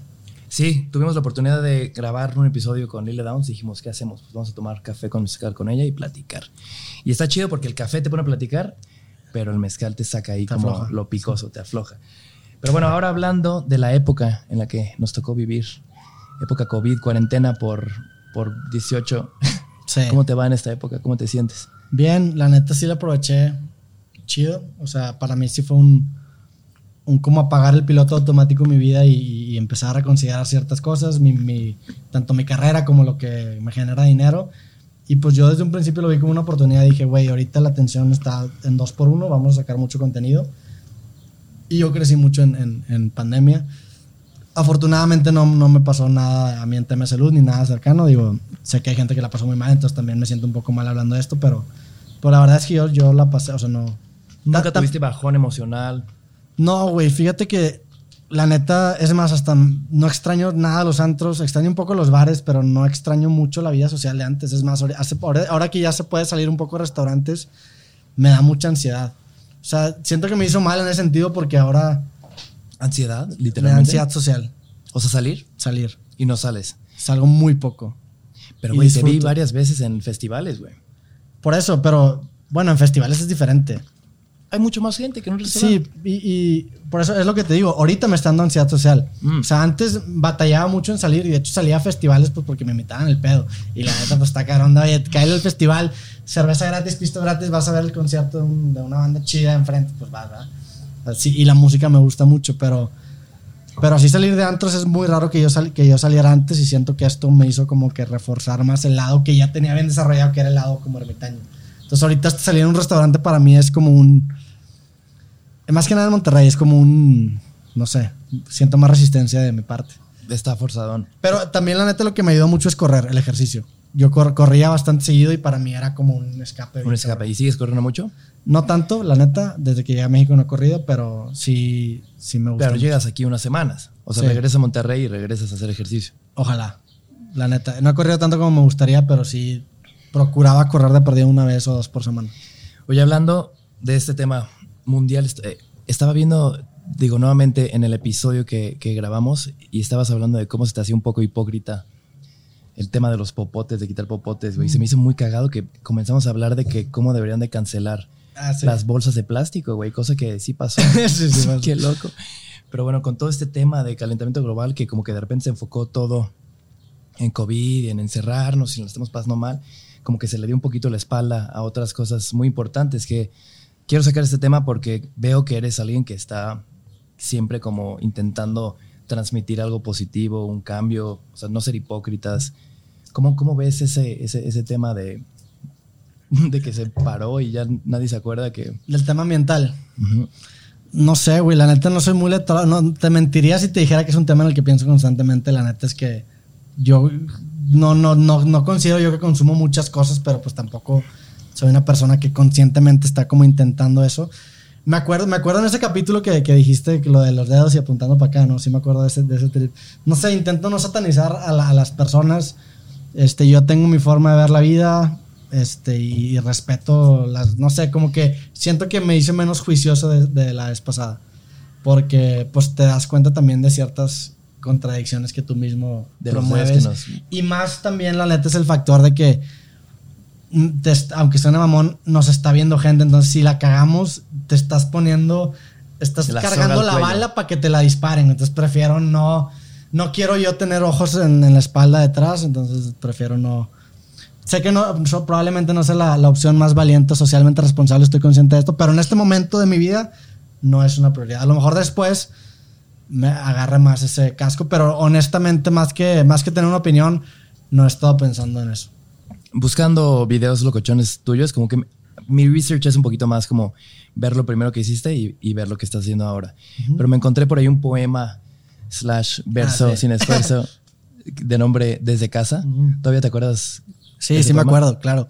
Ese, ese, ese, ese poema fue como un tributo a un rapero que se llama Cancerbero. Él tiene una canción que se llama Tiempos de Cambio, entonces me gustó mucho la estructura. Ah, claro. La estructura de esa canción, entonces mi- la estructura de mi poema se parece, se parece mucho. Es hasta como una respuesta. Y el poema surge porque me... Ya, eh, digo, es una de los peores... Yo tengo una TED Talk y, y fue la primera conferencia que hay en mi vida. Entonces imagínate el, el desacierto que fue eso. O sea, imagínate que tu primer algo es lo que esté documentado. Entonces mi primera TED Talk me invitan y se me ocurre recitar un poema. El, te- el poema es terrible. ¿Es ese que- poema? No, no, no, es uno antes. Peor que el de desde casa que ahorita lo Desde casa está chido. Es- pues, sí, está chido, pero no sé, güey. O sea, en ese momento lo veía mucho más chido de lo que ahorita lo veo. Soy más crítico.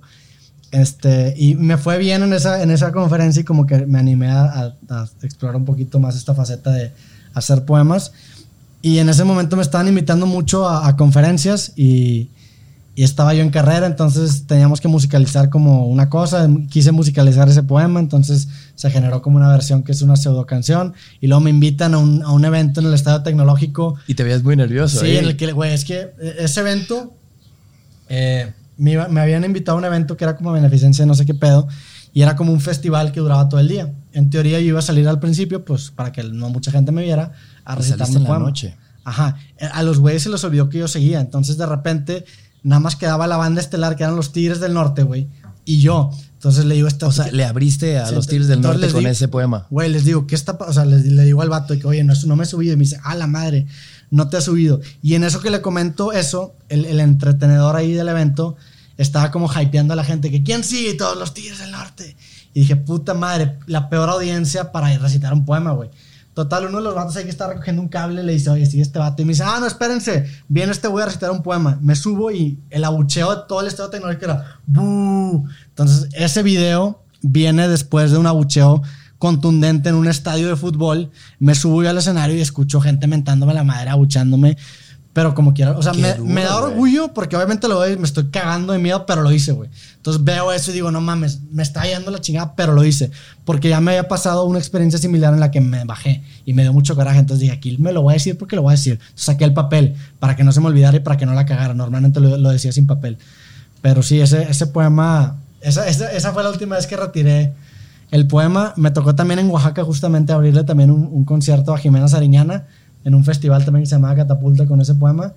Y fue una experiencia bonita, no, le, no la continué, pero O sea, ¿ya no escribes poemas? no, desde ese, desde- ese fue el último. Ok, y es por razones X, no por el abucheo Pues ni me nada. interesó más escribir libros que poemas, Bien. la neta. Me fui más por ese lado. Hay una frase que me encantó que dice, un párrafo, es lo que necesitamos los mexicanos, un cambio profundo en lo que valoramos. Y fue como un hilo conductor que encontré entre muchos episodios donde hablabas de la TV basura, Sí. como que tienes una inquietud de confrontar cosas con las que no estás de acuerdo de este país. güey. Sí. Como- Creo que eso era más que nada un Roberto de antes. El Roberto de ahorita es un poco más abierto. Porque me, eh, la neta, y a veces extraño el Roberto antes porque era más irreverente porque sentía que no tenía nada que estudiar. Ahorita ya tengo pues una carrera que si la cago. Entonces el Roberto antes era como más tajante o más, más seguro de sus posturas. Y el Roberto ahorita es un poco más, más inseguro de las posturas pues porque entiendo que a lo mejor yo siento que puedo tener la razón, pero tú también la puedes tener. O sea, siento que muchas veces en la vida hay como dos, dos instancias de éxito que son contradictorias, pero las dos son exitosas. Entonces, en ese momento, por mi juventud, era como muy tajante. Y, y, y sí era, pues es que a mí siempre me gustó el punk y el punk era, escupe lo que tú piensas en una canción. Entonces mi forma de hacer punk era con esos videos y era atacar y decir lo que yo creía de una forma muy fuerte. Y aparte la neta estudiaba mucho para los videos, o sea, no lo decía al chile. Cada uno de esos videos me metía como seis horas investigando y luego sintetizaba y concluía algo. Entonces también por eso estaba tan confiado y tan, tan seguro porque tenía mucho research. Lo escupías como muy cañón, lo hacías muy bien. ¿Y crees que ese interés por hablar y criticar y apuntar de cosas mexicanas que podríamos hacer mejor es algo que estás abordando en, en creativo o no tanto? No tanto, porque también me di cuenta que mi crítica era muy destructiva y me gusta ser más constructivo. Wow, güey. Es bien, eh, digo, y, esto lo saqué de Casey Neistat. Una vez en un video dijo que él respetaba a la gente que hacía cosas buenas porque involucraba un esfuerzo. Y tiene razón, güey. Es mucho más difícil crear un castillito de arena, aunque esté culero, a llegar y patearlo, güey. Entonces siento que yo llegaba a patear los castillos de arena que están culeros. Entonces en lugar de llegar a patear castillos culeros, prefiero crear el mío. Entonces he intentado ser un poco más constructivo con mi crítica y siempre que, siempre que critico formalmente, que hace mucho que no lo hago, intento como ofrecer una alternativa, una solución. Y antes nada más era tirar, desparramar mierda, a ver a quién le caía.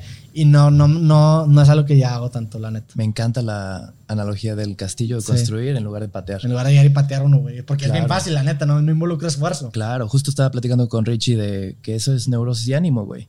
Vivimos en época de neurosis, pero hay que echar ánimo, güey. Hay que echar el hashtag buen comment por todas partes. Sí, sí, sí, sí, lo, noté cuando fui que es sacar el lado positivo de ese pedo. Muy chido. Esta, o sea, esta nueva parte que quiero platicar contigo sale a raíz de algo muy extraño. Una, una app como para conocer gente digitalmente eh, nos buscó para hacer algo y nos mandó un video tuyo como referencia. Y es este, ¿cómo se ¿cómo se llamaba? Romántico. Ah, el amor romántico. El amor romántico. Y dije, órale, qué lado tan particular sacaste. Sí. Y digo, ha estado muy chistoso porque a ti de repente hemos coincidido en que los dos tenemos novia, de repente los dos estamos solteros. ¿Ahorita estás soltero o con novia? ¿Y cómo te va, o sea, con el tema romántico? Bien, la neta. Emocional. estoy completo, estoy, estoy feliz. O sea, no, no obviamente si pasa no estoy cerrado. Pero el amor como un cartón de leche también caduca. Ese video, la neta, para mí fue refrescante hacerlo porque sentí que hice un personaje. Y ese video es una carta de amor a Woody Allen. Hay una película que se llama Manhattan de Woody Allen que abre con un monólogo, güey. Que a mí se me hace increíble ese monólogo.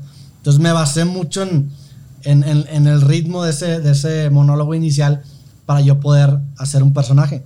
Y es un personaje, o sea, porque realmente yo no creo eso. A lo mejor lo pienso, pero no, no me atrevería a decir qué es lo que yo creo. Entonces para mí fue refrescante poder actuar como un personaje y escribir un, monólogo que honestamente sí estoy muy orgulloso. Y pues es una carta de amor a Woody Allen. Me encanta ese formatito y me encanta la forma en la que aborda temas románticos con temas existenciales. Y de eso se trata como... como y también pues es una forma positiva de ver una situación culera, de que me está yendo la chingada, pero pues puede haber oportunidad. No, y además comienza como muy, muy duro. Muy duro y muy duro y muy duro. De hecho, repente al final ya... Hay una, hay una cita textual que, que sí es, la, referencia es directa. Woody Allen en ese monólogo dice que él no estaba seguro de que quería pertenecer a un club que aceptara gente como él como miembro. Entonces mi manera de, de, dar la carta amor fue decir, yo no sabría si me escogería si me tuviera enfrente. Claro. O sea, son referencias bastante atadas, pero ese monólogo 100% influencia de Woody Allen y, y sí es algo que me gustó mucho. ¿Qué tanto puedo saber del amor si estoy solo? Sí. ¿Y ahorita crees que enfocado tanto en tu chamba, el amor te distraería, te alejaría, porque también es muy importante de repente conocer, conocerte, como lo hemos estado platicando, pero también con otras personas, ¿no? Especialmente con una pareja, creo que, o sea, dependiendo con unas personas, tú eres una persona diferente, güey. Sí, no sé, no, me atrevo a decir que me distraería, pero sí, sí, sí podría pasar, pero también podría pasar que, me complementara o que, o que revelara partes de mí que en, ese momento dijera, o sea, a lo mejor es bien fácil, por ejemplo, decir de que, ok, si tengo una novia me va a distraer, pero una vez que la tenga diría, madre, es que bueno que me distrajo, porque accesas a otro nivel, como ahorita estabas diciendo, en el que estás a una singularidad de distancia y no le puedes explicar al Roberto del pasado qué es lo que cambió. Es como, por ejemplo, el Internet. Es bien difícil explicarle a alguien que no nació con el Internet qué es el Internet, porque estamos a una singularidad de distancia. Entonces, si pasa chido, la neta no estoy cerrado, pero también este, he trabajado mucho en mí y en estar feliz yo solo y, y, y me, me siento feliz, la neta. Chido, me encanta. Me siento Pues, bien, ¿cómo feliz es una palabra muy ambiciosa. Después me da cruda de felicidad, me siento bien. Justo hablaba con Karen, que por ahí escuché que el darte cuenta que eres infeliz es muy fácil. Pero darte cuenta que estás feliz no es tan sencillo, ¿no? Como que no te detienes y dices, wow, soy feliz el día de hoy, güey. Sí, y qué yo- importante es hacer eso. Yo no sé, no, feliz se me hace una palabra muy fuerte. Yo estoy bien, o sea, me gusta estar bien. De hecho, tengo un amigo como un sistema de puntuación de felicidad que siempre es de que cuando nos está llevando la chingada, nos preguntamos, ¿qué, ¿qué número traes? Y para mí el sweet spot es como 85%. Y ahorita 100% es un exceso me así. cago a mí mismo el 100. O sea, cuando no está 100%, que ah, pinche vato demasiado feliz. Entonces, al 85 para mí es lo suficientemente feliz para funcionar y también lo suficientemente infeliz para valorar que estoy en un sweet spot. Porque luego se te olvida, te, te emborrachas de felicidad. Claro. Y también la, la felicidad muchas veces es una transición. Entonces necesitas, si ya eres 100% feliz, eventualmente ya no vas a poder tener más transición hacia arriba. Entonces no me gusta tanto estar tan feliz. Estoy bien. A lo largo de estas tres semanas, ¿qué porcentaje dirías que fueron de felicidad? Creo que no he tenido la oportunidad de meterme el termómetro para calcular de tan ocupado que he estado. O sea, creo que muchas veces el trabajo te sirve como una distracción para, para encontrar tus propios demonios. Entonces, no sé, pero sí te puedo decir que previo a irme a Ciudad de México estaba bien. O sea, está En 85. probablemente, probablemente se termine esto y sigue estando en un 85, lo cual está chido y, y estoy en un buen momento. Estás a punto de terminar esto. Ujú. ¿Te regresas a Monterrey y tienes planes o, o relajarte, darte una semana en la playa? Pues vamos a ir a, la- a una playa a editar todos los capítulos que grabamos. Y mi plan es mi libro. O sea, va a ser ya con estos capítulos grabados enfocarme en sacar el libro porque lo tengo que sacar. Me presioné este, económicamente hablando, hice un- ciertas inversiones en mí que me impulsan a sacar el libro en estos próximos ¿Inversiones en ti? O sea, te das cuenta que compré demasiadas, es más, compré demasiadas guías de envío en mi tienda para forzarme a mí mismo a tener que sacar el libro, si no me voy a quedar con guías que caducan. Wow. Sí, aposté, aposté en mí. Haces mucho eso, ¿no? Sí. Como ponerte Esto algo fue una apuesta en mí. El rentar el Airbnb sin tener invitados seguros fue una apuesta en mí. En su, a su- cuando saqué creativo, renté un departamento para terminarlo. Colombia fue una apuesta en mí, que no salió tan chido, pero a la vez sí. Incluso cuando no sale tan chido, aprendes algo, entonces sí hago mucho eso, apuesto en mí. como que no, digo, tu equipo es muy pequeño, son tú y Adri. Entonces, Somos Adrián y yo, en la tienda son mi papá y mi mamá y otra chava que nos ayuda con, con los envíos, pero sí es un equipo muy reducido. son muy poquitas personas a las que les quedarías mal si no actúas a la altura. Entonces tú te pones límites Sí. para ser una mejor persona, ¿no? Por así decirlo. Sí, también, también el tener ya gente que está involucrada en el proyecto me, me ayudó mucho porque pues ya no solamente eres tú, o sea, ya hay más gente que te dio una oportunidad y cree en este proyecto y, y pues no me queda de otra más que respetar y, y- y agradecer esa oportunidad que le dio e intentar sacar lo mejor que pueda, porque pues es también, yo, yo trabajo mucho con porcentajes, o sea, yo no pago fijos, yo pago porcentajes, si, crece, si crezco el proyecto, crecemos todos, entonces yo tengo que estar en constante búsqueda de crecimiento. Qué bien. A ver, algo importante. Pasando a, a un tema más como de redes sociales. Por ahí te escuché decir que casi, casi sientes un placer sexual cuando publicas algo. Sí. Explícame eso. Eso, eso lo saqué. Creo que cita de Jason Silva, no me acuerdo quién era, pero él decía. No me acuerdo quién decía que la creación de contenido era la equivalencia cultural de la reproducción sexual. Entonces, para mí, crear es, es, es, pues eyacular tu ADN en el, pues en la cultura, güey. La neta, eso es. Porque literalmente sale algo de ti que, acaba, que pueda acabar fertilizando la mente de otras personas que te agarran de influencia. Entonces, eso, güey. Lanzar tus ideas sí tiene una, una- un, un parecido muy cabrón en el plano sexual. No me acuerdo dónde dije eso. Este, ni, ni, pero sí, sí suena que lo dije y sí, o sea, sí me acuerdo haberlo dicho, pero no me acuerdo en dónde. Pero seguramente me refería a eso. ¿Cómo es tu relación con, con redes sociales? Digo, yo no sé cómo vas con el café y mezcal. ¿Qué te pareció el café? Está bueno, pero El ¿tú ya café. te lo acabaste o qué? Ya me lo acabé, güey. Me está entrando como agua. El café viene de Pluma. Hidalgo, de nuestros queridos patrocinadores Café Blasón, pero ahora vamos a la última parte, que es el mero mezcal. Ahora sí vienen las preguntas Ok. duras, mi hermanito. Y además te traje un cupreata, Va. que es de mis magueyes, agaves silvestres favoritos. Déjame, me a terminar este pedo para ir a tu ritmo. Es que aquí ya hay callo, o sea, tu podcast se llama Creativo. Sí. El mío se llama Café con Mezcal, güey. Sí, pero tenías un programa antes que se llamaba así, ¿no? Sí, o sea, esto empezó como un experimento Y, siempre siempre era- un podcast, ahora sí. y ahora es podcast, pues para aprovechar. Sí. Justo, y además también tener una manera de, digo, de, de- de contar más cosas, ¿no? Iba a decir Sí. algo de lo que dijiste ahorita, pero suena muy duro, güey. Que ibas a- de, de esparcir tu ADN en la cultura y fecundar mentes. Sí, güey. No, ¿no crees tú que hay una correlación bastante directa entre la sexualidad y el arte? Nunca lo había pensado. Ah, sí, sí, En sí. todos el los arte, sentidos, sí. En creación totalmente. Sí. Pero en redes sociales y en, crea- y en no, también, güey. Sí. Ahora que lo dices, tiene sentido. Claro, güey. Yo las redes sociales las veo como si fueran un hoyo negro, güey. Ok. Un hoyo negro donde si te asomas, güey, y te dejas ir, te puede chupar por un buen tiempo y, güey, tenerte ahí un buen rato. Pero si alcanzas a ver el hoyo negro de lejos y avientas tus ideas, güey, puedes hacer que tus ideas den vueltas ahí. Sí. Tú lo ves un poco más sexual, yo lo veo como un hoyo No. negro, pero Ya, ya no lo veo tan sexual. Sí he cambiado un poco mi. mi- o sea, sí, sí, lo, sí veo la parte sexual, pero mi acercamiento a las redes sociales para mí es. Y lo he dicho antes, es como jugar un juego. O sea, para mí Instagram es un juego. Entonces yo sé que cuando estoy publicando en Instagram estoy jugando un juego del que el resultado no depende de mi identidad. Es como un juego de fútbol. Si pierdo 4 a 0, no importa. Yo estoy siendo Roberto y sigo siendo lo, lo que soy. Entonces, para mí, las redes sociales están disociadas completamente de mi valor como persona. Que creo es que es en donde a mucha, a mucha gente le lleva la chingada porque atan su valor como persona a esta métrica de vanidad que son seguidores y likes. Entonces, para mí es un juego. Entonces, lo que yo hago es, entiendo que estoy jugando un juego, entonces intento mandar mis publicaciones de una manera en la que van a, les va a ir mejor en el partido. Pero de eso no depende mi felicidad. Entonces, mi proceso radica, por ejemplo, yo cuando grabo mi podcast, eh, yo no tengo en mente nada de redes sociales, ni de clips, ni de nada. Yo, yo tengo en mente platicar y generar una conversación chida. Entonces, para mí el espacio sagrado es la conversación, en el sentido de que no hay interés económico, no hay nada, no hay patrocinadores, es yo conversar de lo que se me hinche. Ya cuando tengo ese producto puro, que nace de un estado puro, porque no le meto intermediarios, no le meto nada, a ese producto puro, ahora sí lo distribuyo en la maquinaria que son mis redes sociales. Entonces ya partiendo de ese producto puro, lo clipifico y lo distribuyo en mis redes, pero sabiendo siempre que es un juego. Ese es mi acercamiento a redes. Yo, yo la neta, yo si no tuviera un trabajo, el que tengo ahorita, probablemente no publicaría nada en redes. Me gusta consumir, me- se me hace bien interesante y es natural que yo haya gravitado a trabajar en ello, pero para mí es un juego. una herramienta, por así decirlo. En el que no depende mi felicidad, esa es la clave, que no depende mi felicidad. Ok, si tú subes una foto a Instagram o un video a YouTube, ¿te metes tres horas después para ver cuántos likes ha tenido o no?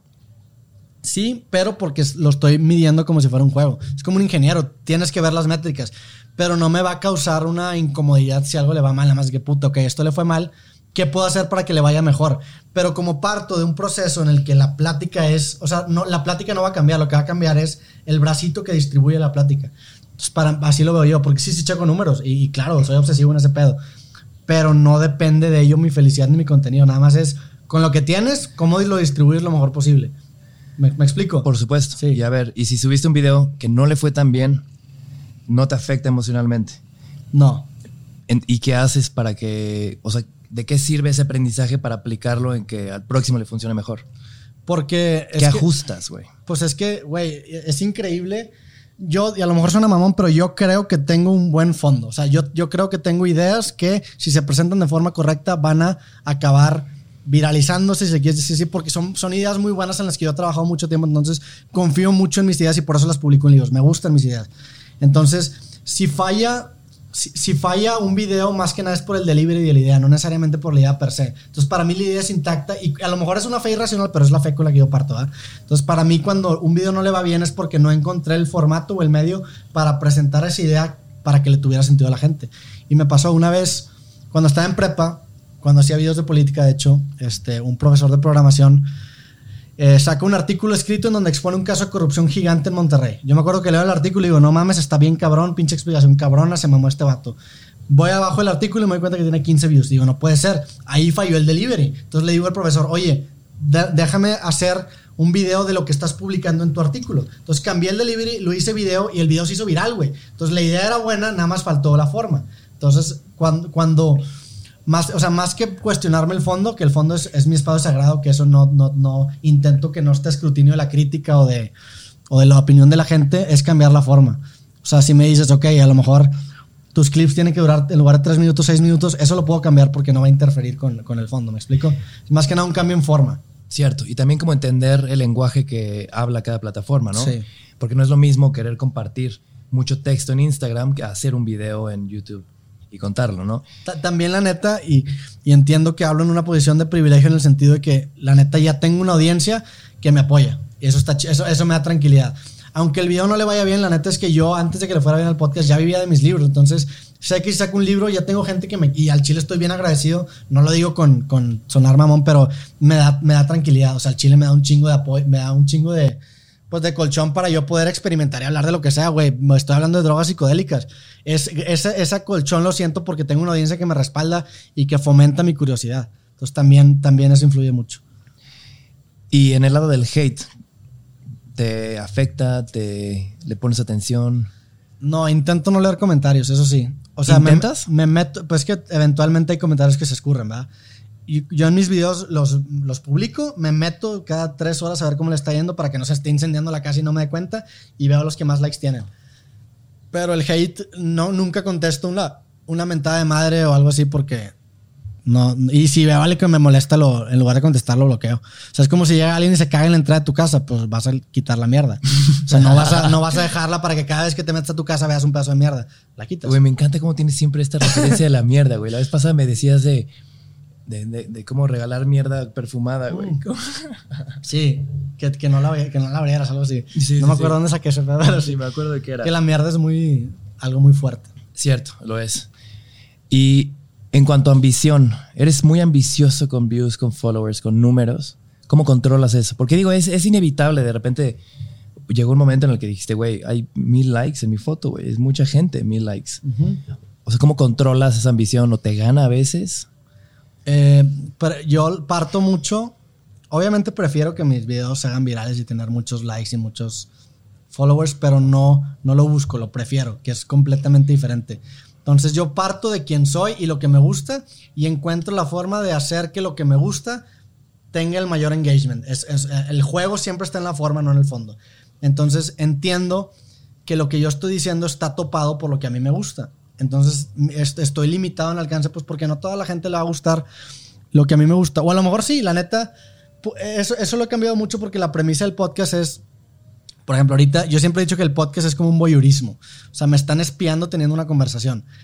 ¿Por qué chingados a alguien le interesaría espiarte teniendo una conversación? Pues porque se proyectan en ella, güey. Por eso funcionan las películas. ¿A quién chingados le, importa la historia de un personaje que ni, que ni, siquiera existe? A ti porque tú te proyectas en ella. Entonces, a lo mejor cambiando o, parafraseando lo que dije ahorita, a lo mejor sí le puede llegar a las personas si el fondo es el digo, si la forma es lo suficientemente correcto. Pero eh, regresando al tema de views, obviamente trabajo para tener la mayor cantidad de views y suscriptores posible, pero siempre en un nivel de forma, no de fondo. El fondo es un proceso personal y un proceso muy mío que me mantiene motivado. La forma, sí soy bastante flexible. Si el día de mañana los podcasts no tienen views, dejo de hacer podcast y muevo los hologramas, no hay pedo. el, medio no importa, lo que importa es el fondo. Entonces, siempre soy muy flexible con mi forma, no con mi fondo. Por eso la portada de mi libro creativo es como la camiseta de Supreme, porque lo estoy vistiendo a la moda. El día de mañana a lo mejor Supreme desaparece, le cambio la portada, pero la sustancia es la misma, güey. Yo soy bien, soy completamente flexible con la forma, no con el fondo. Entonces, para mí, explotar el tema de views y de followers siempre es jugando con la forma, pero manteniendo el Claro, que siempre sea la consecuencia, pero nunca el objetivo. Totalmente. Bien, y el burnout. Platicamos un poquito antes de comenzar a grabar en este burnout de que de repente sí es muy exigente. ¿Qué te pareció el, el Está bueno. Está bueno, ¿no? No hiciste ni cara ni nada, o sea, sí se ve que traes... Digo, le di un traguititito, pero ya sí se me subió, la neta. Tengo, tengo mal aguante.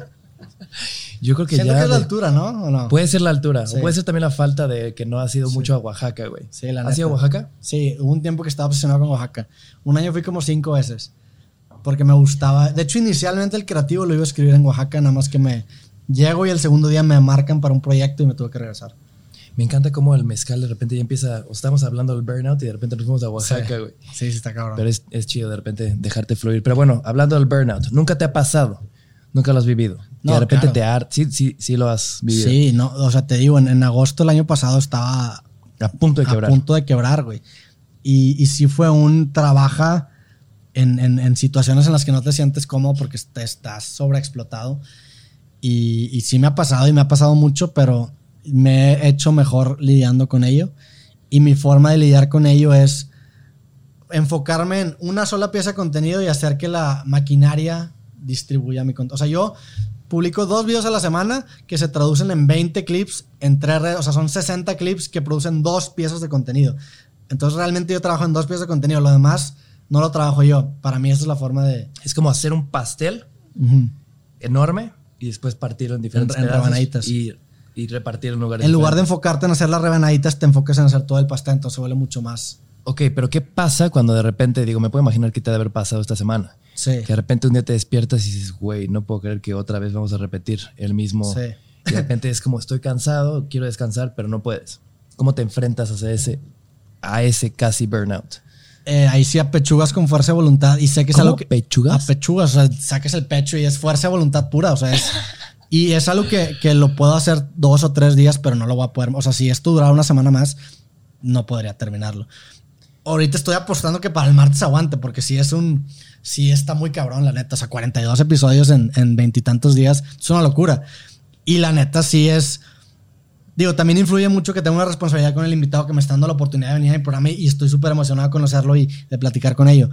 Pero eh, en este caso en específico, sí siento que estoy quemado, pero siento que nada más voy a estar quemado tres días, entonces puedo aguantar. Si durara tantito más, no sé. O sea, sí, ahorita sí estoy en reserva, güey. Cabrón. Y estoy apostando a que voy a llegar. O sea, estoy en los últimos kilómetros del maratón en, la- en el que yo creo que sí voy a llegar, pero, pero no es. ah, Por eso te digo, no lo volvería a hacer. La neta me equivoqué. O sea, estuvo chido, pero para una vez, dos veces ni de pedo lo aguanto. Y eso es, y eso es algo que. Eso es algo que, que a mí me gusta mucho la UFC, las artes marciales mixtas. Y mi peleador favorito se llama Chael Sonnen. Y el vato es un genio, es un genio de la oratoria. Es, el vato es un crack para, para, para hablar. Y cuando el vato se retira, que para mí es uno de los momentos más tristes de la historia del deporte, yo lloré cuando se retiró. Órale, literalmente. Sí. Wow. El güey dijo algo que me, que me llamó mucho la atención. El güey dijo, creo que ya se me acabó la rudeza. O sea, creo que la rudeza o la fuerza de voluntad en mi caso es un recurso infinito y eventualmente te quedas sin balas. O sea, eventualmente... Esto si lo vuelvo a vivir ya no voy a tener la misma rudeza para enfrentar este burnout. Ahorita como es la primera vez que lo vivo, sí lo puedo hacer. Entonces, por eso digo que no es algo sostenible, no lo volvería a hacer jamás, güey, pero, pero en este caso ahorita es, pues, a ver si aguanto y, y darle. Estás forzando la máquina, me encanta En esta este momento, sí. de que vas de subida, pero vas en, en quinta velocidad, Sí. güey, donde la máquina ya está así temblando. Sí, voy a llegar a la meta y me voy a caer en la meta. Pero es algo que lo puedo hacer una sola vez. O a lo mejor lo puedo hacer una vez y tengo que descansar un chingo y... Pero yo a lo que a lo que iba es que la fuerza de voluntad es un recurso finito y esto que estoy haciendo estoy agotando algo que solamente tengo uno en un tanque y aquí estoy gastando ese juguito. Entonces sí. Por ejemplo, este fin de semana también vas a grabar. Este, mañana grabo creativo, ahorita saliendo aquí grabo cosas, el sábado grabo dos podcasts, grabo creativo y cosas, el domingo descanso, lo cual es, Y un es, día el, de descanso es el primer día de descanso puro que tengo. Güey. Sí. O sea, llevas de que de lunes a lunes dándole. Sí. El, el domingo pasado grabé con Leiva, que Leiva es un músico que yo súper admiro, güey.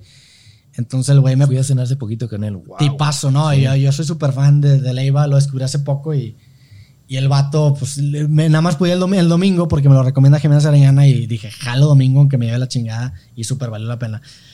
Pero sí es el primer día de descanso que tengo mucho ¿Y tiempo. qué de- vas a hacer? Mm, Güey, dormir, ver una película, da algo que no tenga que ver con micrófonos y podcasts. Ahora llegamos casi a la última parte, mi querido hermano, y estas son puras preguntas random. Ahora, esto lo estamos platicando también antes de, de comenzar a grabar, que es una pregunta que tú también hacías, que Tim Ferriss también hacía, que varias per- per- personas hacen, y tú siempre preguntas, ¿qué es la cosa más rara? Ah, Lo has preguntado varias veces. Sí, no, no, no, no lo pregunto. No es una de mis go-to questions, pero sí le he preguntado. Es que, güey, han salido respuestas muy locas. Sí. El otro día me, eh, me, me estaba contando Fede Vigevani de una lámpara que compró como Alien y ya pedí la mía, güey. Es una lámpara que flota. Y digo, en fin. ¿Cuál es la cosa más extraña que has comprado en internet? Este. No sé, güey. La neta, sí, en memoria corta. Es que tú casi no, no, no compras cosas. Compro ¿no? muy poco, la neta. Sí. O sea, sí. Tiene que haber algo, 100%. Sí, tiene que haber algo. Este. Guay, te va un twist. La mejor compra que has hecho. O sea, de, de algo que compraste que dices, güey, esto hizo mi vida mejor. Sí. Digo, mi libreta, la neta. Mis AirPods, que son un. Güey, a mí también un es parote. mejores. Este, mis audífonos también de noise cancellation. Otro parote. Te lo juro que estás haciendo las mismas que yo, güey. Pues es que tiene un retorno bien cabrón en tu vida, güey. O sea, está muy cabrón. Este, ¿qué más? Mi pluma, también tengo una pluma con la que escribo, que es mi pluma. De hecho, no me la traje, güey. Y me dolió todo el viaje no tenerla. ¿Qué, qué, cómo es la es pluma? una Moleskine también. Y es, pues ya me acostumbré a esa pluma y eso se, se vuelve como muy ritualístico. Cuando grabo un creativo, sí es como un ritual previo en el que tengo que estar en mi zona con mi libreta, con mi pluma. Y eso, eso, también lo saqué de David Lynch. O sea, David Lynch, creo que cuando escribió Twin Peaks, el vato fue como tres meses a comer a la misma hora al mismo restaurante a pedir la misma cosa. Porque él decía que esa consonancia en su vida le permitía accesar. Claro, y te da espacio, te da espacio, que eso ya está controlado. Te toca ahora enfocarte en lo importante. Eso, eso procuro hacerlo mucho con mi ropa y con, con, también con el ritual de creativo, que se parezca mucho para que no esté pensando en otras cosas que no sea el elemento caótico que claro. es la entrevista. Me encanta la palabra que elegiste decir de ritual en lugar de rutina, güey. Porque hay una gran diferencia entre una rutina y un ritual. Un, ritual creo que es algo que haces mucho más como artesanal, que lo cuidas, que lo respetas. ¿Cómo, es tu ritual de, creativo? o sea, de que, qué música escuchas, cómo, cómo, cómo es, o qué tienes, qué café, cómo...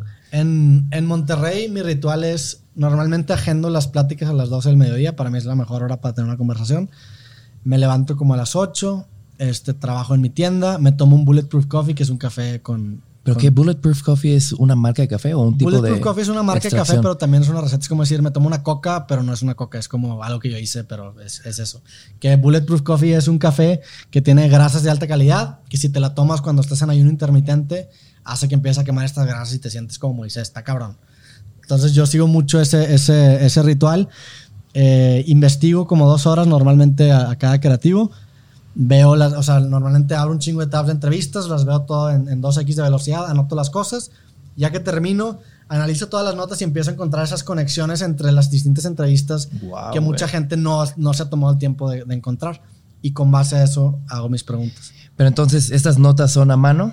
Sí, a mano. ¿Y después las pasas a digital? ¿O siempre son a siempre mano? Es a mano. Creativo siempre es a mano, es lo único que hago a mano. O sea, por eso normalmente trabajo en digital, pero creativo sí lo, lo mantengo. Hay una gran diferencia entre escribir en compu o iPad o lo que sea a escribir a mano. Es que le agregas. De hecho, en, el, en el libro nuevo tengo una cita que me gusta mucho que dice. Dice algo así como pintar con broche en un mundo de pixeles es un acto de rebeldía, algo así, güey. Como que es que normalmente estamos acostumbrados a que lo digital te delimita bien cabrón las partes en donde tú le puedes imprimir tu sello a lo que estás creando. Cuando regresas a lo análogo, te empiezas a dar cuenta que esa cancha que está fija en lo, digital realmente es moldeable y se vuelve algo con lo que puedes jugar. Entonces para mí a veces es refrescante salirme del mundo digital y, escribir manualmente o hacer cosas manuales. Es que, güey, o sea, pensándolo fríamente, todo en nuestra vida ahora son pantallas que ni botones tienen, güey. Y para relajarte te vas a la pantalla de la tele. Y para en la mañana te vas a la pantalla del cel y después la pantalla de la lap. Y de repente es bastante especial sentir cómo la punta del lápiz raya la página.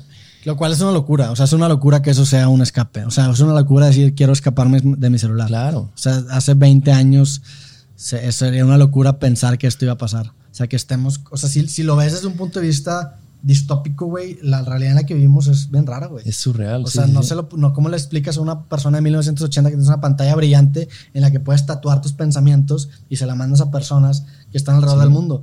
O cómo le explicas que la mayoría, la mayor parte de tu día estás así, güey. Es como si estuvieras masturbando el celular, literalmente. Así. Una vez se me ocurrió esa analogía, güey, de que, o sea, es, es, es eso, güey. Estás estimulando un algoritmo. Es una locura, güey. Es distópico, nada, más que ya lo tenemos normalizado. Güey, extrañamente mi cámara favorita es una Rolleiflex de 1954 y es un pedo usarla, güey. Es un rollo muy caro que tengo que conseguir, pero también esta terapia, güey, de sentir, de escuchar, de esperar, de pensar, porque todo es tan instantáneo, tan instantáneo que de repente es importante pausa, ¿no? Y limitar tus balas. en ese caso tienes una limitación física de que puedo tomar tantas fotos o puedo grabar tantos minutos en video. Eso es refrescante porque te hace enfocarte más lo que grabas. Claro, totalmente. Esta, esta cámara solo toma 12 fotos por rollo, imagínate. Cada foto tiene que ser algo muy particular. Ahí te va esta cosa bien chida. La palabra original.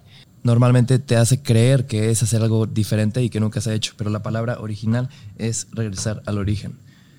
Escribir a papel, tomar fotos de rollo, etc. Digo, eso se me ocurrió. Está chido, güey. Está chido, está chido, está chido. Eh, borraste muchos tweets. Y yo era muy fan de tus tweets anterior. Ok. Pero ahí te van tres tweets que me gustaría mucho que, explicaras, que son muy extraños. La felicidad consiste en escoger el placebo correcto. Ok. Cuéntame. Eh, va mucho con la idea de que cada quien crea la propia mentira que más le convenga. Hay una frase de Jodorowsky que dice, si la vida es una colección de ilusiones, escojamos las ilusiones más bellas no tenemos nada por seguro. Podemos ver cuando mucho 100 yardas en el horizonte. Entonces la felicidad consiste en, en contarte la historia inventada que más te convenga y que más te guste y vivir tras ella. A eso me refería. Ok, me encanta. El chiste es verse diferente, sobresalir. Eh, creo que normalmente en el arte nos enfrentamos a una disyuntiva muy cabrón entre perfeccionar lo que ya existe y sobresalir con algo completamente nuevo.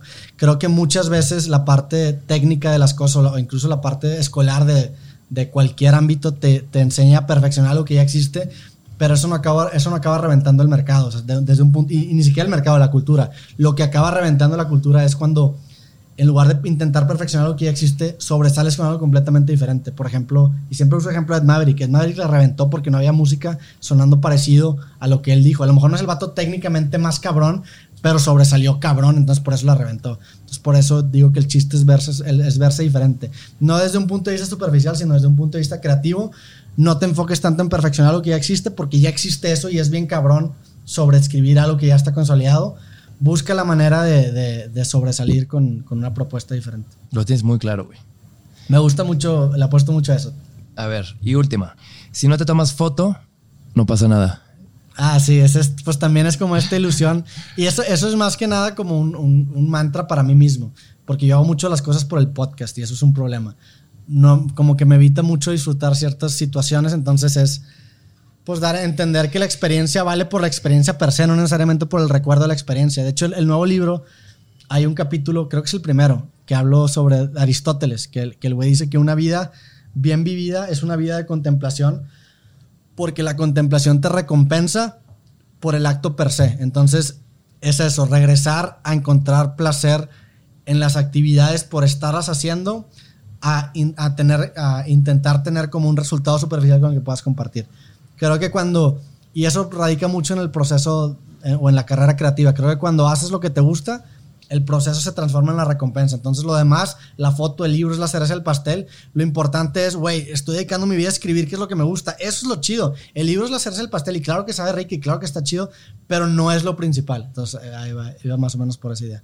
Me gusta mucho, güey, eh, en cuanto a esta idea de, de, estudiar a las personas con las que voy a platicar, siempre ver el principio y el final. Y el final es más que nada el presente, ¿no? Entonces, me gusta mucho encontrar la congruencia de las personas que tenemos invitadas en Café con Mezcal porque lo mismo que hacían hace nueve años, hace cinco años, lo siguen haciendo hoy en día. Entonces, lo que necesitamos los mexicanos es un cambio profundo en lo que valoramos. Aunque ya no hables tanto de México, aunque ya no tengas esto tan presente, creo que lo dijiste en ese mismo poema, la educación comienza en casa y aquel que lo niega no entiende lo que pasa. Sí.